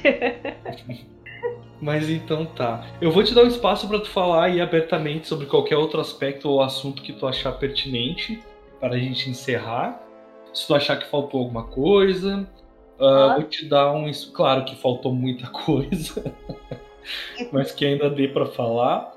E daí já vou te abrir também espaço para tu fazer o teu jabá, uh, tá. passar os teus canais, rede social, projetos que tu queira destacar. Eu acho que assim, é, tudo que tinha para dizer aqui foi dito, óbvio, alguns temas eles são muito amplos e precisam só de um dia para a gente poder trabalhar, né? Mas o mais importante para quem está começando, para quem está iniciando, é respeitar o teu processo. E eu falo isso em todo respeito o teu processo. Não queira se comparar com o que você está vendo, geralmente na internet, porque na internet tudo parece muito lindo, né? Tem, tem o outro lado, né? É, tem o grosso ali acontecendo. Eu falo muito isso para quem me vê, ai, nossa, pan ali fazendo acontecer. Não, gente, mas tem toda uma estrutura né, atrás, né? Então respeita os seus processos durante esse encontro, né, com a magia, com a espiritualidade, com o autoconhecimento na sua vida não tenha medo né, de encarar, porque quando você encara, quando você enxerga né, de fato esse caminho de possibilidades, porque são muitas, é inevitável assim que a tua vida não se transforme. Sim. E aí, né, aquilo do Jabás, é me seguir nas redes sociais, Instagram, Twitter, YouTube, Facebook, ok, né, que é o arroba bruxa preta. Uhum. Uh, algum projeto, alguma coisa nova que tu queira adiantar? Olha. Ou aguardemos novidades nas redes sociais? Aguardem novidades, porque sim, esse ano teremos. Porque a gente fala tanto, né, dessa coisa do vamos nos organizar enquanto magistas, né? Então na hora de se organizar de fato, né? Mas aguardem novidades. Certo. Eu vou te deixar um convite para tu voltar numa outra oportunidade, para a gente, quem sabe, expandir mais assuntos, né? Tinha algumas coisas aqui que eu queria conversar contigo que eu acho que vai ficar meio em cima, tipo combate mágico e uns assuntos um pouquinho mais espinhudos assim, mas eu acho que por hora uh, conversamos bastante, tem bastante conteúdo, tem bastante coisa legal. Acho que também para acrescentar o que tu disse, não querendo uh, não querendo fazer mais discurso, mas como diria, como diria a Telema, como diria a Crowley, o primeiro passo é atravessar o abismo, gente. O primeiro passo é sair da inércia. Eu acho que a primeira dificuldade para começar a prática mágica, ela não é dinheiro, ela não é material, ela não é uh, hoje em dia, ela é, existem essas dificuldades, mas a principal não é o acesso, não é nada disso. Acho que a principal dificuldade é levantar a bunda do sofá. juntar as tuas velas, independente que elas tenham custado barato, juntar uns galhos no mato, umas plantas na calçada e começar. Estudar sim, entender sim, né? Uh, magia não é bagunça, magia do caos não é baderna, por exemplo. Uh, isso falando numa das minhas práticas. Mas levantar do sofá é o primeiro ato para qualquer revolução. Qualquer um. Qualquer inclusive a pessoal, né? Não não tô aqui falando de meritocracia, porque isso é um mito, como a gente já falou em outros programas, a bobagem, uh, mas sim de esforço para sair do lugar e isso sim é necessário. Então, só para acrescentar, levanta a bunda, amigão, sai daí, faz a tua parte. Levantem. Rise up. então tá bom. Uh, considerações finais e despedida, Pamela. Primeiramente, primeiramente, muito, muito obrigado pela tua disponibilidade em ficar aqui até as 11 horas da noite conversando com a gente. Muito obrigado pela simpatia. Muito obrigado por ter sido super acessível quando eu conversei contigo. Uh, nós estamos tendo a sorte de achar pessoas que têm muito a acrescentar, como é o teu caso, e que são muito acessíveis, como também é o teu caso. E a gente fica muito feliz quando a gente encerra um podcast que tem aí duas horas quase de gravação com muito conteúdo legal para passar para quem estiver ouvindo. E acompanhem os arrobas, a arroba Bruxa Preta. Acompanhem também o site, é só procurar no Google. O canal do YouTube, que é muito legal, tem bastante coisa de tarô, de astrologia lá, muita dica. Uh, e é isso, gente. Acho que falamos o que por hora poderíamos falar. Ah, eu agradeço muito, muito esse convite. Eu me, me senti honrada de verdade. E são convites que a gente não espera. Mas que bom que aconteceu. E a minha sorte é que eu sou noturna, gente. Então, assim, pra mim não tem o menor problema ficar até a noitinha falando. Ainda mais de um tema que a gente gosta, né? Massa, muito legal. Eu fico, fico eu, eu tô realmente muito feliz pela nossa conversa. Eu acho que ah, vai ter muita coisa boa daqui. Muito obrigada, de verdade. Ah, que a gente que fica honrado, a gente que agradece. Agora eu vou contar um caos rápido. Conte. Encerrar. Como é que eu vou, como eu vou falar isso? Gente, não é todo sulista. não é todo sulista, tá? Só isso que eu tenho para dizer. Porque na nossa primeira conversa, a Pamela disse assim: É, quando eu vi que tu era gaúcho, eu fiquei um pouquinho, um pouquinho assim, né? Um pouquinho com o pé atrás. Então, gente. Desculpa, eu não sei se eu posso falar isso. Se eu não puder, a gente corta, tá? Mas, gente, não é. A gente. É, nós temos progressistas aqui, temos pessoas legais aqui. Acredito. É que a gente cai naquele estereótipo, né? Eu falei, Ih, o que, que eu vou fazer lá no meio dos solistas? eu... é. Não, mas é ótimo, porque quando a gente tem esse tipo de conversa, a gente consegue quebrar alguns paradigmas, sabe? Uh, e, e, como eu disse, eu fico muito feliz por justamente isso ter acontecido. Tem um intercâmbio cultural aqui imenso no meio de tudo que a gente falou. E é maravilhoso. É um daqueles programas que eu termino assim, satisfeito e muito feliz. Não, eu, eu ainda há esperança, gente. Tô... ainda há esperança. Tu pode te despedir? Pode se, te sentir à vontade. Olha, gente, de verdade, depois desse caos, assim, toda a minha percepção, ela se modificou. Mas, como eu disse, eu agradeço muito esse convite. Muito obrigada, de verdade, por me dar esse espaço para poder aí me expressar, falar dentro da minha perspectiva, né? Uhum. Eu acho que assim, já aceitei o convite caso role uma segunda vez, uhum. tá? e é isso. Perfeito, perfeitamente. Então, Vargas, quer dar o teu recado final? Quer te despedir? Quero, quero sim. É, primeiro eu faço as palavras do Diego as minhas para te agradecer, Pamela, por estar aqui hoje de noite. Isso é muito importante pra gente mesmo. Fico muito agradecido não só por mim, mas para todo mundo que a partir de hoje vai ter acesso a ainda mais conteúdo e mais conhecimento. E para os ouvintes que estão ouvindo até aqui, se você chegou no final do episódio, muito obrigado por ouvir tudo. Se você gostou, compartilhe com quem você quiser e com quem você não quiser também. Vamos compartilhar e espalhar conhecimento. Muito obrigado e até a próxima. Isso aí. Então, uh, agradeço a todos que ouviram até aqui. Obrigado por, muito obrigado por terem dado a oportunidade para a gente conversar sobre esses assuntos. Vamos para o clichê de todo podcast. E eu vou manter esse clichê sempre. O feedback de quem ouve é o combustível do podcast. Gente, deem feedback, mandem e-mail, pode xingar, pode reclamar, mas pode elogiar também, que a gente fica bem feliz quando elogia. Uh, somos muito acessíveis, estamos aqui.